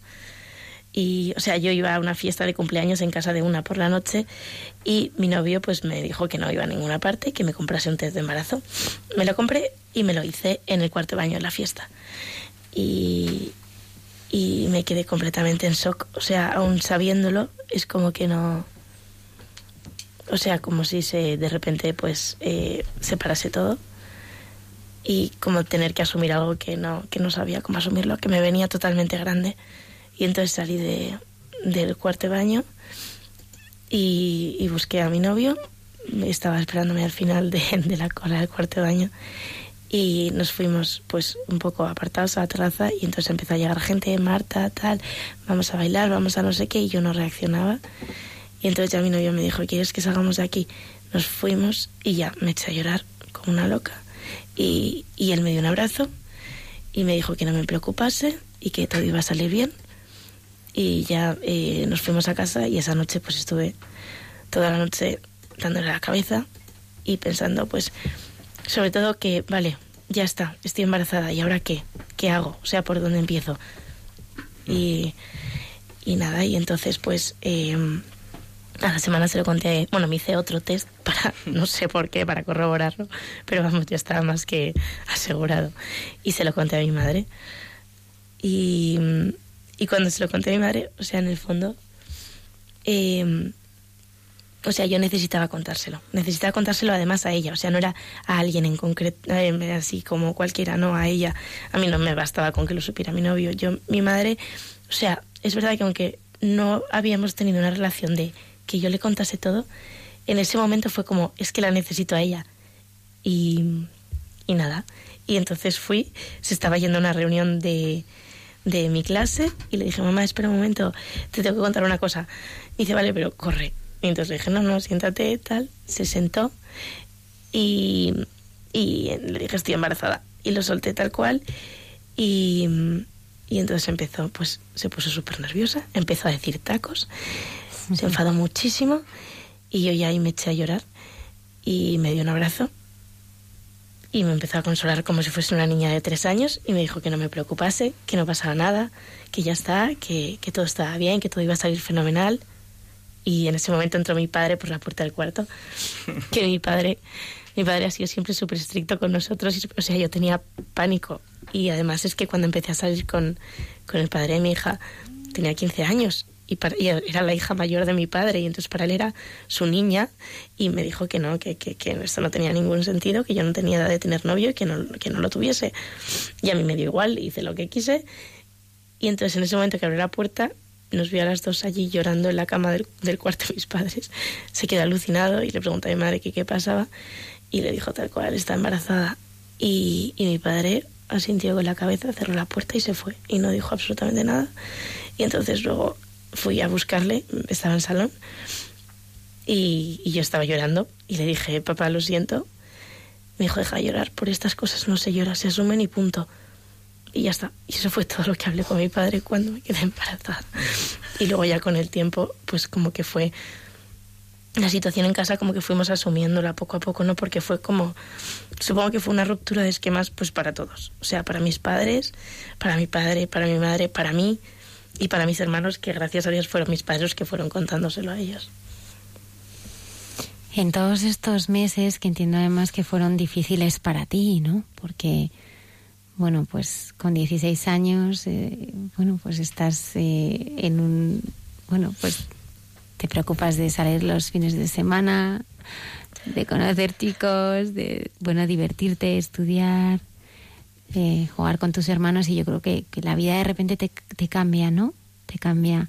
¿Cómo fueron esos, esos meses? Que además yo creo que, que tú también empiezas a crecer mucho hacia adentro. Y, y cómo es esa experiencia ¿no? en la que tú pues, vas sintiendo a, a esa hija que, que está dentro de ti.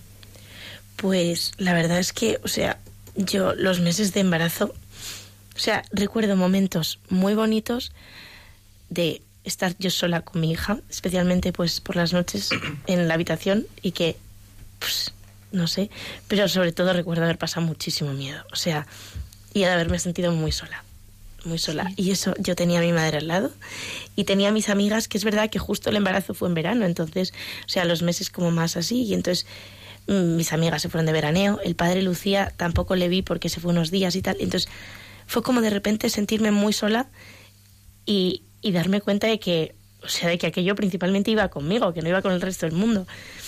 Y que, y que igual yo no podía con eso. Entonces, no sé, fueron sobre todo meses de estar pensando que era una locura y que yo, que, que, me venía grande, que, que, que mi vida iba a cambiar y que yo no quería que cambiase.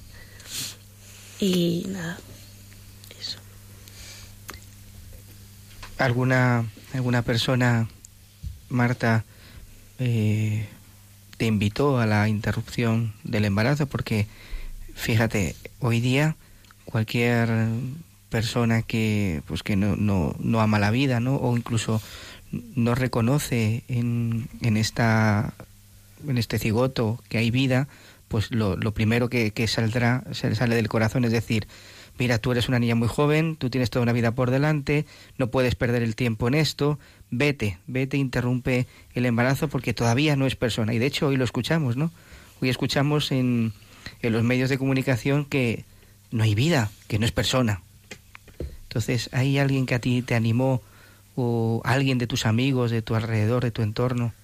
Yo la verdad es que, o sea, mis amigas me apoyaron desde el principio todas y mis padres también. O sea, fue fue directamente, es verdad que yo en el colegio lo que me habían enseñado era eso, era tú te quedas embarazada y desde el principio hay vida y es una vida humana, porque no no puede ser otra cosa, o sea, si en algún momento es vida humana, cuando se produce eso, pues en el momento en que hay vida.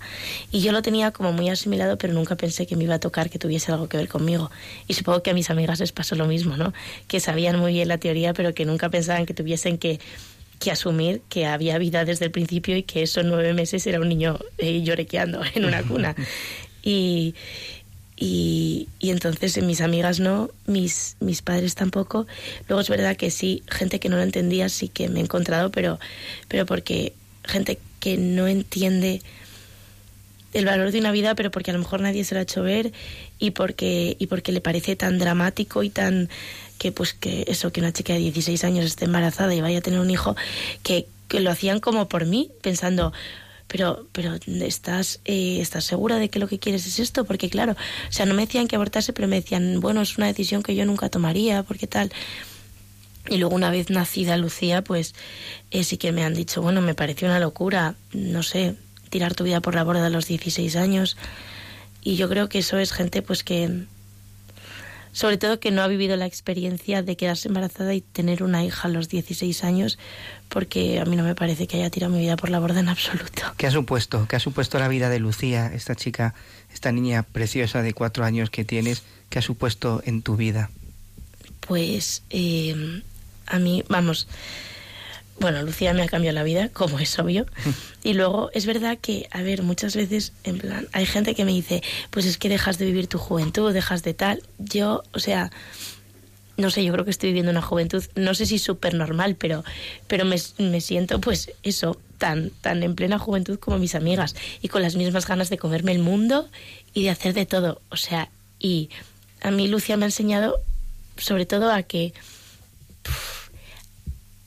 a ver, no sé cómo lo digo, a que la voluntad de Dios está en mi presente, o sea, no está en él. Y si, yo qué sé, y si pudiese, y si nunca hubiese, y si hubiese dicho, y si no hubiese dicho, no, o sea, está en, estás embarazada, está en, esta es mi hija, en estoy cambiando pañal y a lo mejor querría estar, yo qué sé, irme de viaje a no sé dónde con mis amigas o irme a salvar vidas a Calcuta. Y, y a lo mejor estoy dando un biberón. Y me parecía como súper súper pequeño contrastado con, con mis sueños como de, sí, de chica joven y como súper apasionada. y no sé, eso. ¿Y el Señor te ha apoyado? ¿Quién, has, quién ha sido Él para ti? Eh, ¿Te, te ha sostenido en, en, todo este camino? Yo sé que ves al Señor en los ojos de tu hija. Sí. Sí, sí. Sí. es cierto, yo es, o sea, Dios ha entrado en mi vida con mi hija, o sea, ha vuelto a mi vida con Lucía. Y, o sea, sobre todo, pues eso, lo que te decía antes, cuando me di cuenta de que, bueno, de que Lucía principalmente era de él, porque si era mía, la habíamos liado. O sea, yo le decía, si tú quieres que yo sea madre, entonces entonces esto es una cosa entre los dos, porque yo no soy capaz, o sea, yo me sigo viendo totalmente incapaz y yo supongo que para eso me ha puesto una madre tan buena, o sea, mi madre, yo estoy segura de que Dios me ha dado esta madre tan estupenda que tengo, pues pues porque yo sola no habría podido con esto. Pero además, eh, o sea, yo miro a Lucía y de verdad la veo como un regalo de Dios. O sea, para mí Lucía, y además es que me fascina, no, no hace falta que haga nada, o sea, la veo dormida en la cama, o veo sus manos, o cómo anda por la playa, y para mí Lucía es un regalo de Dios. Y, y es verdad que el Señor, pues eso, y luego, o sea, a ver, respecto a pues todos temas de mi sexualidad y de cómo la había vivido y tal, o sea, también con mi hija, Dios ha curado muchas heridas en ese sentido. Y no sé, yo sí que le reconozco ahí. Marta, ¿qué, qué le dirías, eh, bueno, pues a lo mejor eh, pues a alguna chica que nos está escuchando y, y que, y bueno, pues que está embarazada y no quiere tener a su bebé? ¿Por qué? Porque mira, tiene miedo, se siente sola, pues como tú estabas, ¿no? Tú tenías miedo también, te sentías sola, se te venía todo encima Y bueno, tú has contado con una familia maravillosa que te ha apoyado, pero a veces no, no siempre es el caso, ¿no? Y te encuentras con, con, ese, con ese rechazo, ¿no? Y, y bueno, pues a esta mujer que a lo mejor nos está escuchando hoy se le viene el mundo encima. Desde tu experiencia, ¿tú, tú qué le dirías esta noche? Pues eh, yo le diría que, bueno, lo primero que entiendo, entiendo por lo que está pasando, porque, porque verte en una situación así es como que de repente, o sea, que pensar que estás embarazada y que la decisión es ir a tener un hijo que te va a cambiar la vida, es como que todo lo que tenías agarrado se te ha, se te ha desmontado, se te ha deshecho. Y más aún si de repente la gente te da de lado, tu familia, porque es verdad que a muchas chicas sus propios padres les dicen, pues o abortas o te largas de casa. Mm. Y entonces de repente te encuentras embarazada y encima que el mundo entero te ha dado de lado. Tu familia te ha dado, tus amigos te han de lado, tu, tu novio o el padre del, de la criatura te ha dado de lado eh, y así. Y encima con una vida más que traer al mundo y te sientes totalmente impotente. Y, y es verdad que, o sea, hay un paso de confianza y de y de ser, o sea, como creerte el valor que tiene la vida de tu hijo y que y que y que un hijo siempre viene a hacer mejor tu vida, o sea, que cualquier situación puede cambiar, el que te hayan dado de lado puede cambiar, el que te hayas quedado sola puede cambiar, el que te hayas quedado incluso sin casa, sin trabajo, sin pareja puede cambiar, pero pero tu hijo está ahí y está ahí para toda la vida y un aborto es algo que no se puede cambiar. En cambio, la vida de tu hijo es alguien que, o sea, un hijo es eterno. Yo con Lucía voy a estar en el cielo. Y, y al haber vivido con ella, al estar viviendo con ella, o sea, compensa todos los malos ratos que he pasado en el embarazo. Y yo supongo que compensa cualquier mal rato. O sea, al ver a tu hijo decir, yo qué sé, mamá, o el que, no sé, el, el despertarme por las mañanas y ver que se ha metido en mi cama y que la tengo al lado, es como que compensa cualquier cosa mala que pueda pasar.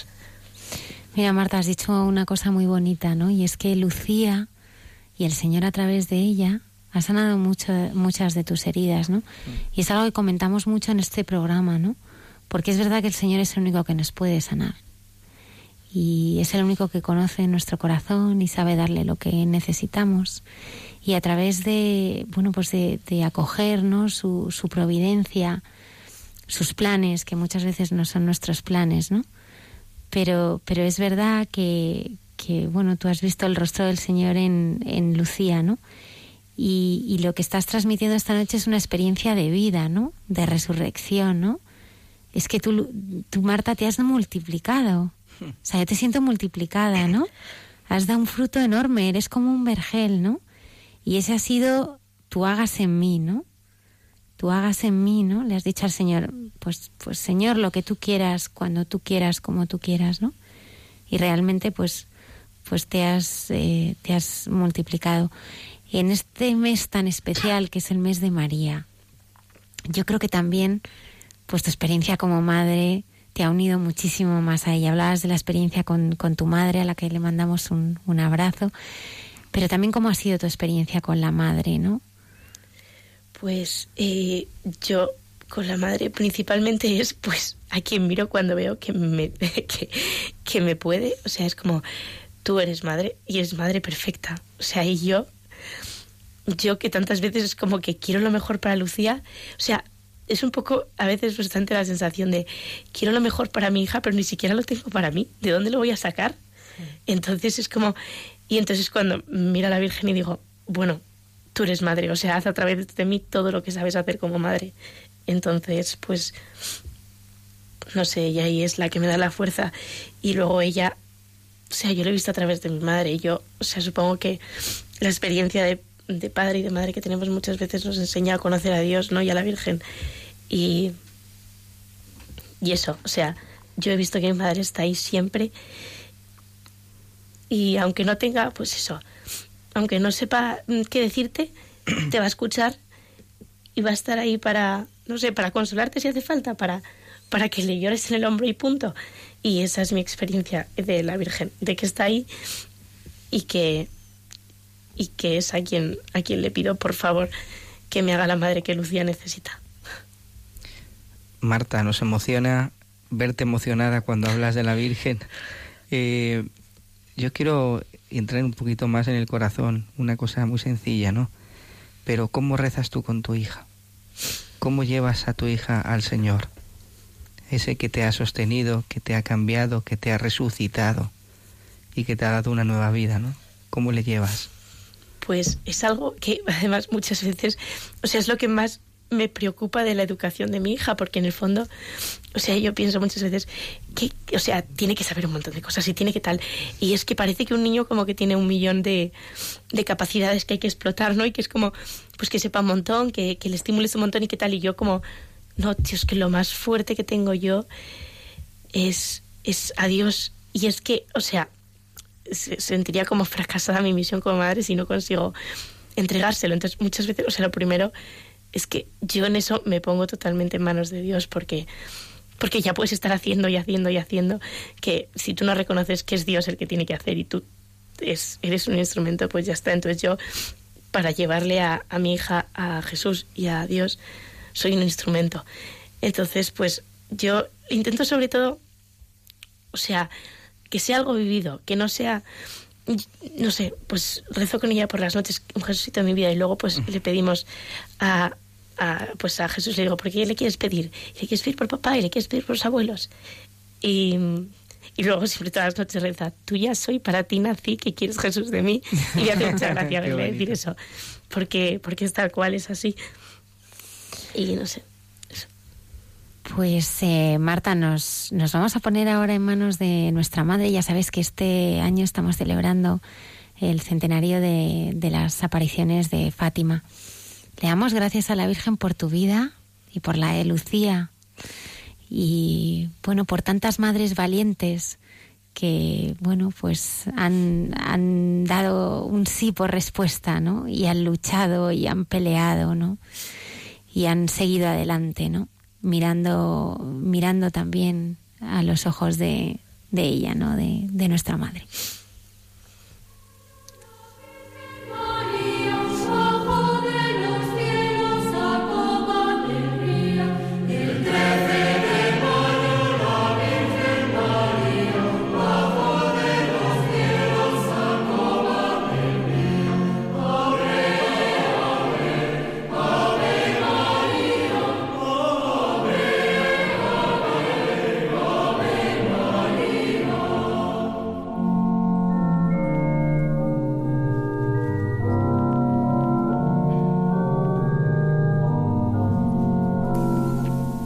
Nos están saludando desde Portugal. Sí, Almudena está Joao Bergamota, sacerdote, que ahora mismo se encuentra pues preparando eh, este centenario de las apariciones y este encuentro con el Papa. Le saludamos de aquí, desde Radio María, que nos escribe que está rezando mucho por nosotros en estos momentos. Muchísimas gracias. Como hemos avanzado, el próximo viernes tendremos aquí el equipo completo de May Feelings, que ha estrenado uno de sus eh, difundidísimos eh, vídeos, en este caso sobre Fátima, y vamos a compartirlo y estrenarlo con todos nuestros oyentes esta noche. Voy a contarte una historia de corazones valientes. Una historia de tres almas gigantes. que tuvieron que hacer frente a las ásperas montañas, a las fuerzas del infierno y al desprecio de la gente. Todo comenzó con la llegada de un ángel. El ángel de la paz.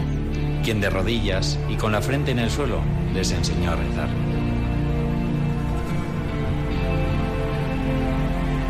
Eran Jacinta, Francisco y Lucía. Tres pequeños pastores en Cova de Iría. El 13 de mayo se les apareció una señora. Una dama de blanco más radiante que el sol. No temáis, no os voy a hacer daño. ¿De dónde vienes? preguntó Lucía. Vengo del cielo. Era la Virgen María. La Virgen les pidió que rezasen con insistencia. Si queréis llenar el mundo de paz y alegría, Orad, orad mucho. Y rezad el rosario todos los días.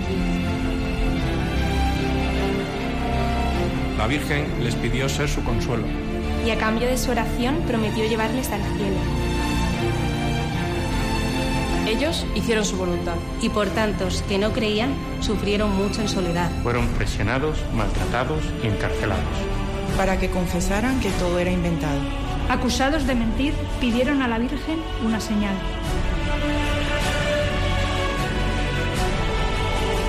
Y en el mes de octubre, un gran milagro tendría lugar. 70.000 personas vieron el sol girar.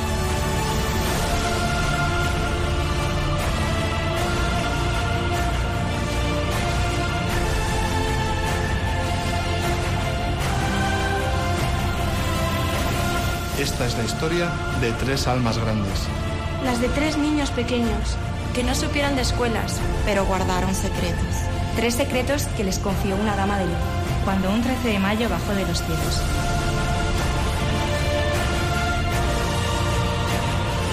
Desde entonces su fama ha aumentado.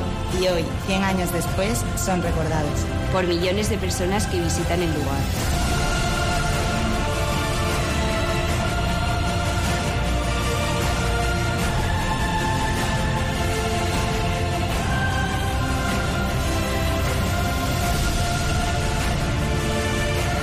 Fátima, un lugar santo lleno de esperanza. Un lugar con un mensaje claro.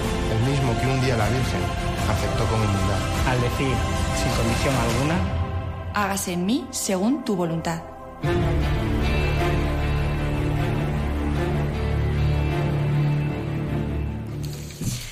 Fátima, ¿has estado en Fátima, Marta? Eh, sí, estuve la última vez, pues eso, cuando estaba embarazada de Lucía y voy a volver este verano con mi familia. Qué bien. Sí. Sí, la verdad es que este año es visita obligada, ¿no? Tenemos Hay- que ir, ¿eh? Es Tenemos que hacer una peregrinación para encomendarnos a la Virgen y que nos ayude. Y Marta, ¿y ahora cómo es tu vida? Pues ahora... Bueno, aparte de estudiar en, en, en San Damaso, filosofía, pero, pero cuéntanos cómo es un día normal, cómo te organizas con la peque. Pues un día normal nos organizamos sobre todo entre mi madre y yo. Entonces, eh, pues por las mañanas tengo clases, ella va, va al cole de nueve y media a cinco. Entonces a veces la lleva mi madre o la llevamos mi madre y yo, depende del día. Y pues eso, nos levantamos, desayunamos, que Lucía a veces desayuna como en 80 horas y hay días que lo hace rapidísimo, depende de si ese día tiene algo guay en el cole o no. Y, y luego ya Lucía se va al cole y yo a la universidad. Y, y luego eh, hay algunos días a la semana que la recojo yo del cole y otros eh, la recoge mi madre y yo me quedo cuidando de una tía abuela mía y bueno, me saco algo de dinero porque me quedo sin trabajo y sin... Entonces es como, ahí hacemos algo. Y las tardes que veía que, que no, pues voy a recoger a Lucía al cole y, y luego estamos por la tarde en casa. O sea, y es de todo. Es que lo bueno de los niños es que, es que cada tarde es, es totalmente nueva. O sea, que no, no, no hay una rutina. Entonces, pues el otro día estuvimos haciendo invitaciones para una fiesta inventiva de cumpleaños que luego resultó que no existía. Entonces la pobre niña, pues, pero así, es todo, pues otro día estamos pintando con pinturas de dedos, con las manos, eh, así, no sé. Oye, Marta, eh, te iba a preguntar, eh, ahora mismo mm, eres una valiente, bueno, das testimonio de tu experiencia donde, donde te lo pidan, ¿no? ¿Y por qué haces esto? Sabemos además que, bueno, pues que te escribe mucha gente, mujeres que están pasando por la misma situación. ¿Por qué siempre das este sí por respuesta a compartir? Y además, pues bueno, es tu intimidad, ¿no? Tu experiencia, bueno, pues la parte más más sagrada, ¿no? Y, esencial de tu vida. ¿Por qué? ¿Por qué, bueno, pues lo pones a la vista de todos? ¿Por qué das tu testimonio siempre donde, donde te lo piden? Pues, pues sobre todo porque, bueno, para empezar, porque la primera vez que di mi testimonio yo no sabía, eh, yo no sabía lo preciosa que era mi historia. O sea, yo supongo que eso te das cuenta cuando, cuando se la cuentas a alguien, ¿no? Entonces, eh, yo pensaba que era normal y de repente un día la conté y, y al verla como espectadora fue como, Dios mío, qué, qué maravilla ha hecho Dios con mi vida. Y luego empezaron a hablar conmigo muchas chicas, a escribirme mensajes por Facebook o a pedir el número de la amiga de la amiga y así, que, que, mm, que habían visto el vídeo que, que me habían grabado y que simplemente necesitaban alguien, o sea, como que habían visto que, había otra opción. y que alguien les podía escuchar.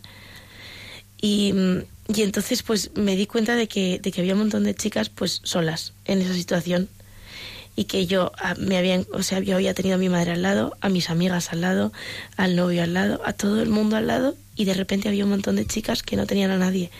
Entonces fue como que me, me dio y me da no solamente rabia, sino es como mucha pena el sentido de que, de que se, se deje tan de lado a, muchas veces a, la mujer en un momento en el que está tan indefensa, en plan como que parece que se le viene todo encima y que nadie le diga lo preciosa que es su vida, lo preciosa que es la vida de su hijo y que, y que no solamente que, que, vale la pena, sino que es que todo tiene un sentido y yo lo veo ahora en la vida de, cuando veo a mi hija. Y entonces, no sé, o sea, yo creo que fue por eso al darme cuenta de que de que había mucha gente que necesitaba escuchar respecto a un embarazo inesperado un testimonio de esperanza. O sea, y que, y que mi vida era un testimonio de esperanza porque Dios lo había hecho así. Álvaro quería hacerte una pregunta también. ¿Alguna? Sí. No. Bueno, dice que no. Yo, yo, yo, creo que él quería preguntarte porque viene muy emocionado de, de Fátima. ¿Qué le vas a pedir tú a la Virgen este verano cuando vayas con tu familia?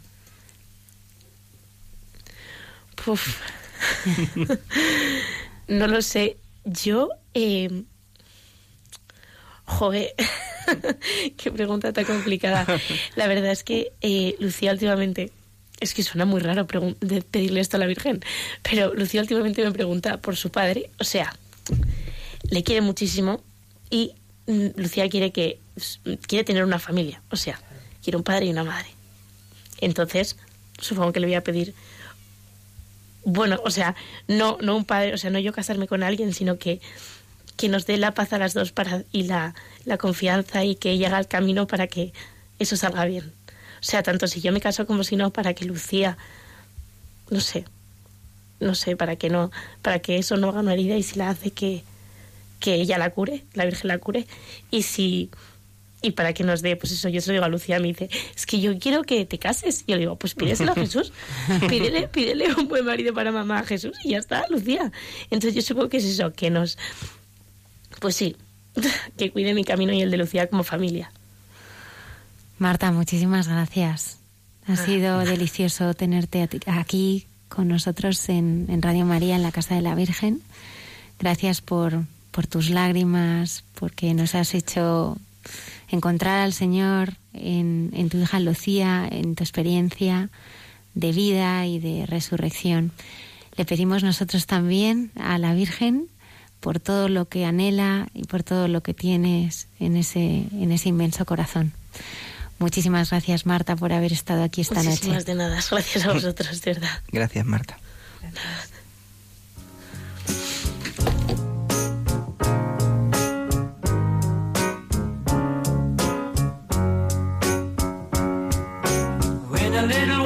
Now, if I'm not feeling any less sound, I promise myself to treat myself and visit a nearby town. And climbing to the top, will throw myself off in an effort to make clear to everyone it's like when you're shattered, left standing in the lurch at a church where people that's tough. She stood him up. No point in us remaining. We may as well go home as I did on my own, alone again. Naturally, to think that only yesterday I was cheerful, bright and gay, looking forward to wouldn't do the role I was about to play. But as if to knock me down, reality came around, and without so much as a mere touch, cut me into little pieces, leaving me to doubt. Talk about God in His mercy, if He really does exist. Why did He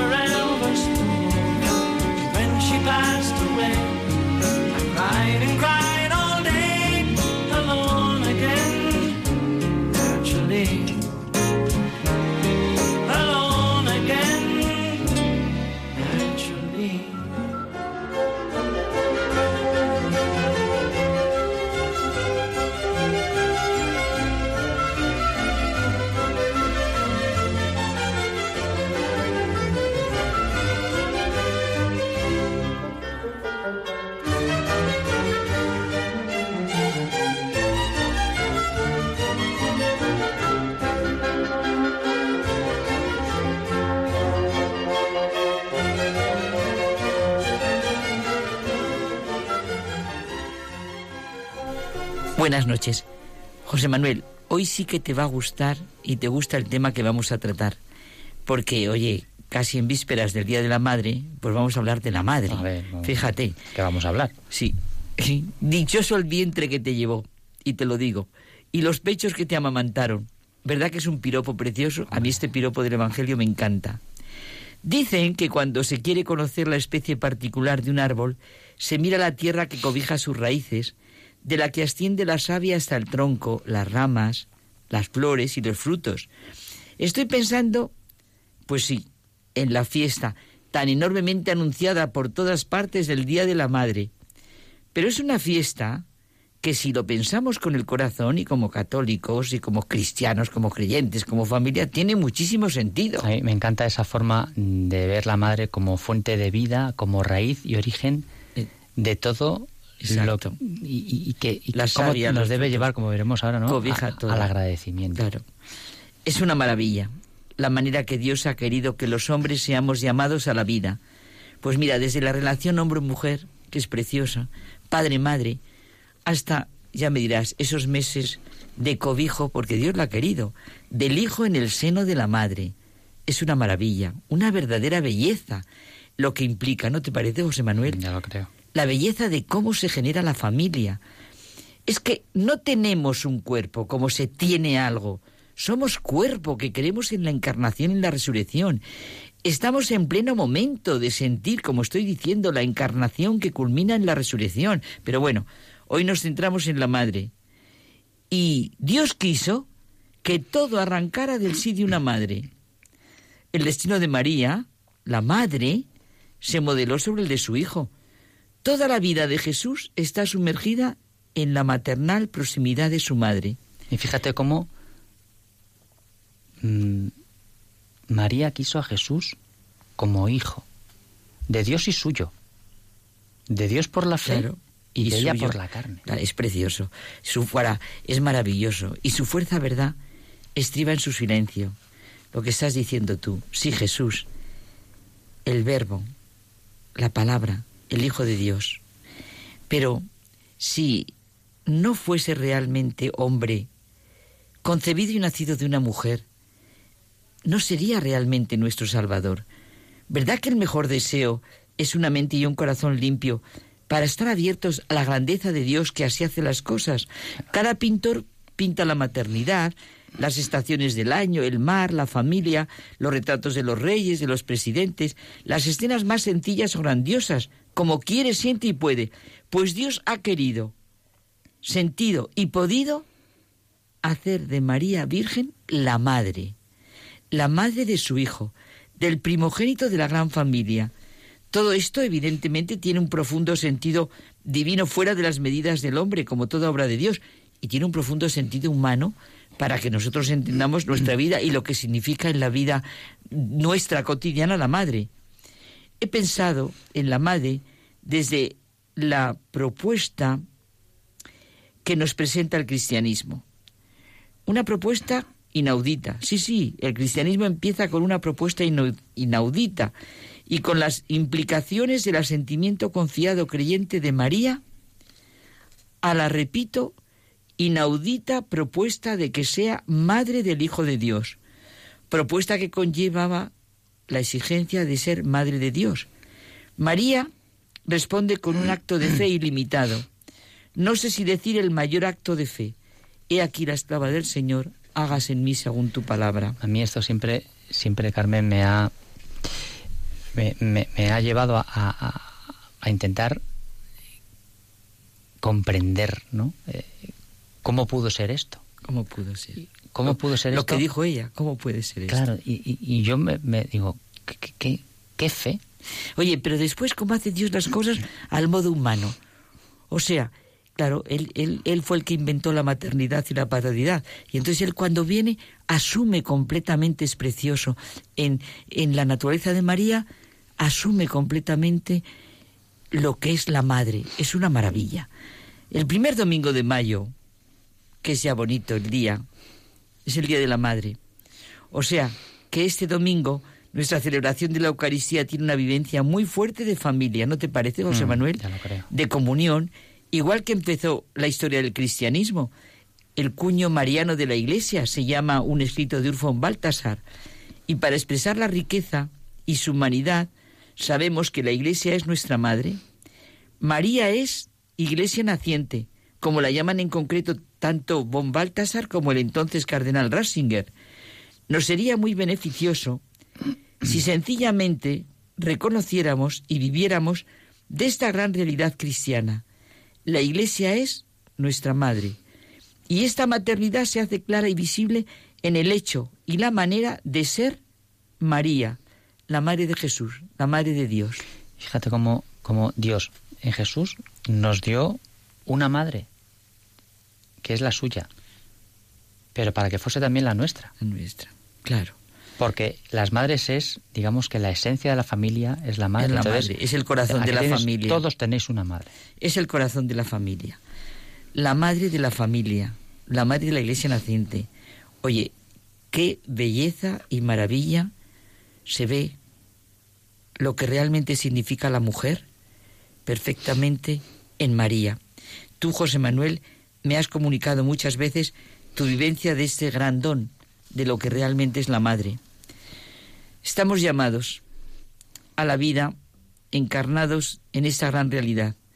A muchos les parece que lo importante es el comienzo absoluto de algo desde su propia libertad, no depender de nadie ni de nadie, no tener que agradecer nada en última instancia, no sentir la relegación, vamos, arrancarse el ombligo que expresa la procedencia del útero materno y arrancarse el ombligo que nos religa así radicalmente a Dios, pero sentir así nuestra vinculación con la madre, como Dios ha creado y querido que sea la humanidad.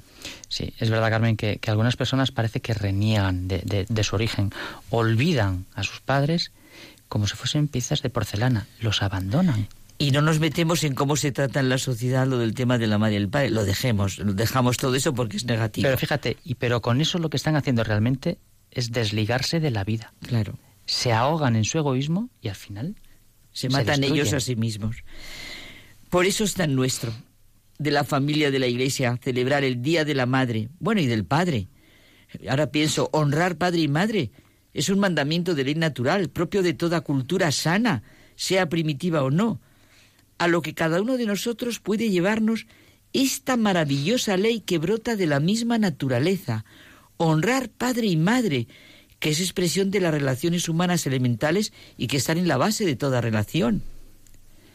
Bueno, pues felicitamos disfrutemos, del día y de la felicitamos a todas las madres con todo nuestro corazón y todo nuestro cariño y damos gracias a Dios porque quiso así inventar la humanidad. Y a la mía también.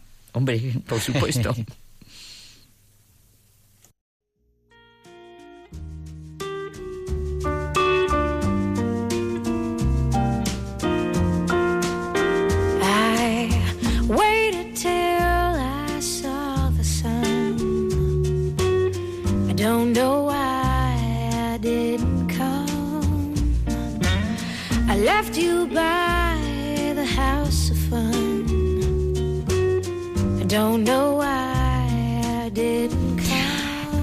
semana eh, traemos eh, de la mano de Lola Redondo una historia de gente buena que nos llena de, esperanza y nos da un, horizonte dentro de todas estas noticias eh, que salen tan grises en, en los periódicos. Porque, bueno, pues en la vida hay mucha gente buena. Efectivamente, Almudena, hay mucha gente nueva, buena, quiero decir.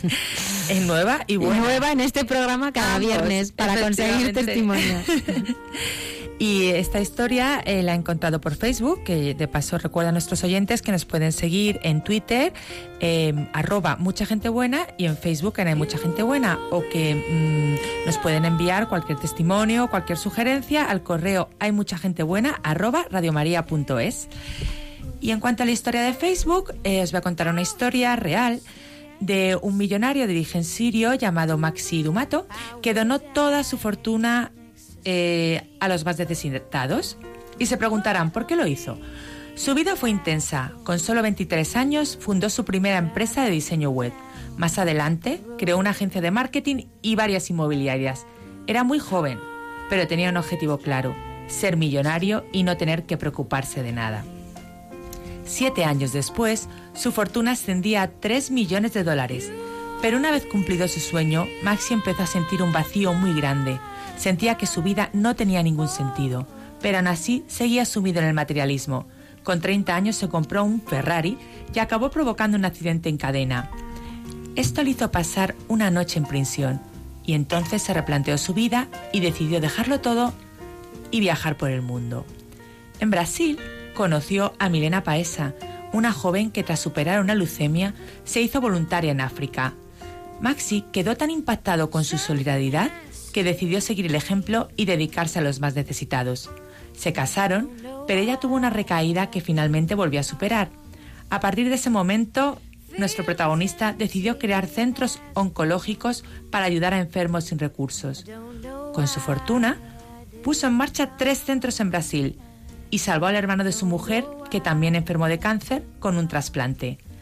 Ahora solo vive con lo indispensable, pero es mucho más feliz. En sus propias palabras, nos aconseja, no importa lo grande que sea tu problema, nunca te rindas, que siempre abre una luz al final del camino. Increíble, increíble porque el Señor siempre no da puntada sin hilo, ¿no? Fíjate, a través de un un encuentro con una persona eh, con leucemia, pues se dedica, el Señor le llama pues a crear estos centros oncológicos donde poder ayudar a tanta, a tanta gente que, como bien sabemos, lamentablemente hoy esta enfermedad es una enfermedad muy extendida, ¿no? Qué bonito, Almudena. Muchas gracias, Lola. Bueno, queda ya un minuto, un minuto para terminar el programa. Más testimonios más historias el próximo programa. Tan bonitos. Además tenemos a, a Maifeli en el próximo, el próximo viernes, el próximo sábado. El próximo sábado, sí, en la madrugada del viernes al sábado. Y, y, bueno, pues más personas que, que compartirán con todos los oyentes su testimonio de vida en la fe. Muchísimas gracias a Álvaro González, que ha estado ayudándonos, como siempre eh, gracias por, por, tu generosidad, Lola Redondo. Buenas noches. Padre Isaac. Muchas gracias, Almudena. José Antonio Méndez y a Marta Páramo por haber estado esta noche aquí con nosotros.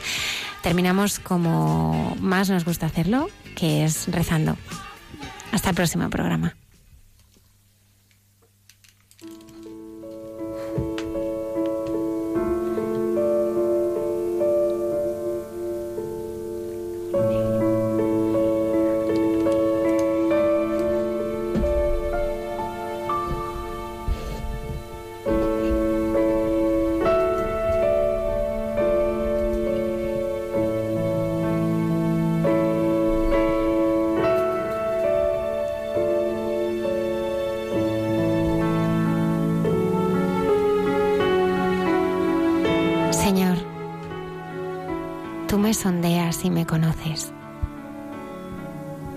Cuando me siento me levanto. De lejos penetras mis pensamientos. Distingues mi camino y mi descanso. Todas mis sendas te son familiares. No ha llegado la palabra a mi lengua y ya, Señor, te la sabes toda Me estrechas detrás y delante. Me cubres con tu palma. Tanto saber me sobrepasa, es sublime y no lo abarco. Señor, ¿a dónde iré lejos de tu aliento? ¿A dónde escaparé de tu mirada? Si escalo al cielo, allí estás tú. Si me acuesto en el abismo, allí te encuentro. Si vuelo hasta el margen de la aurora, si emigro hasta el confín del mar, allí me alcanzarán tu izquierda. Señor, tú me sondeas y me conoces.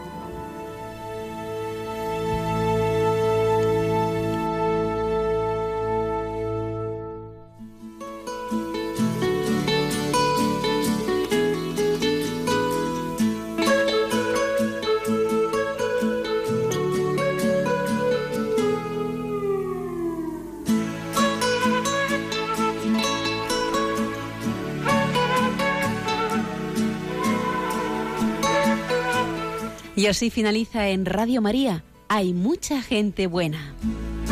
Un programa dirigido por Almudena Delgado.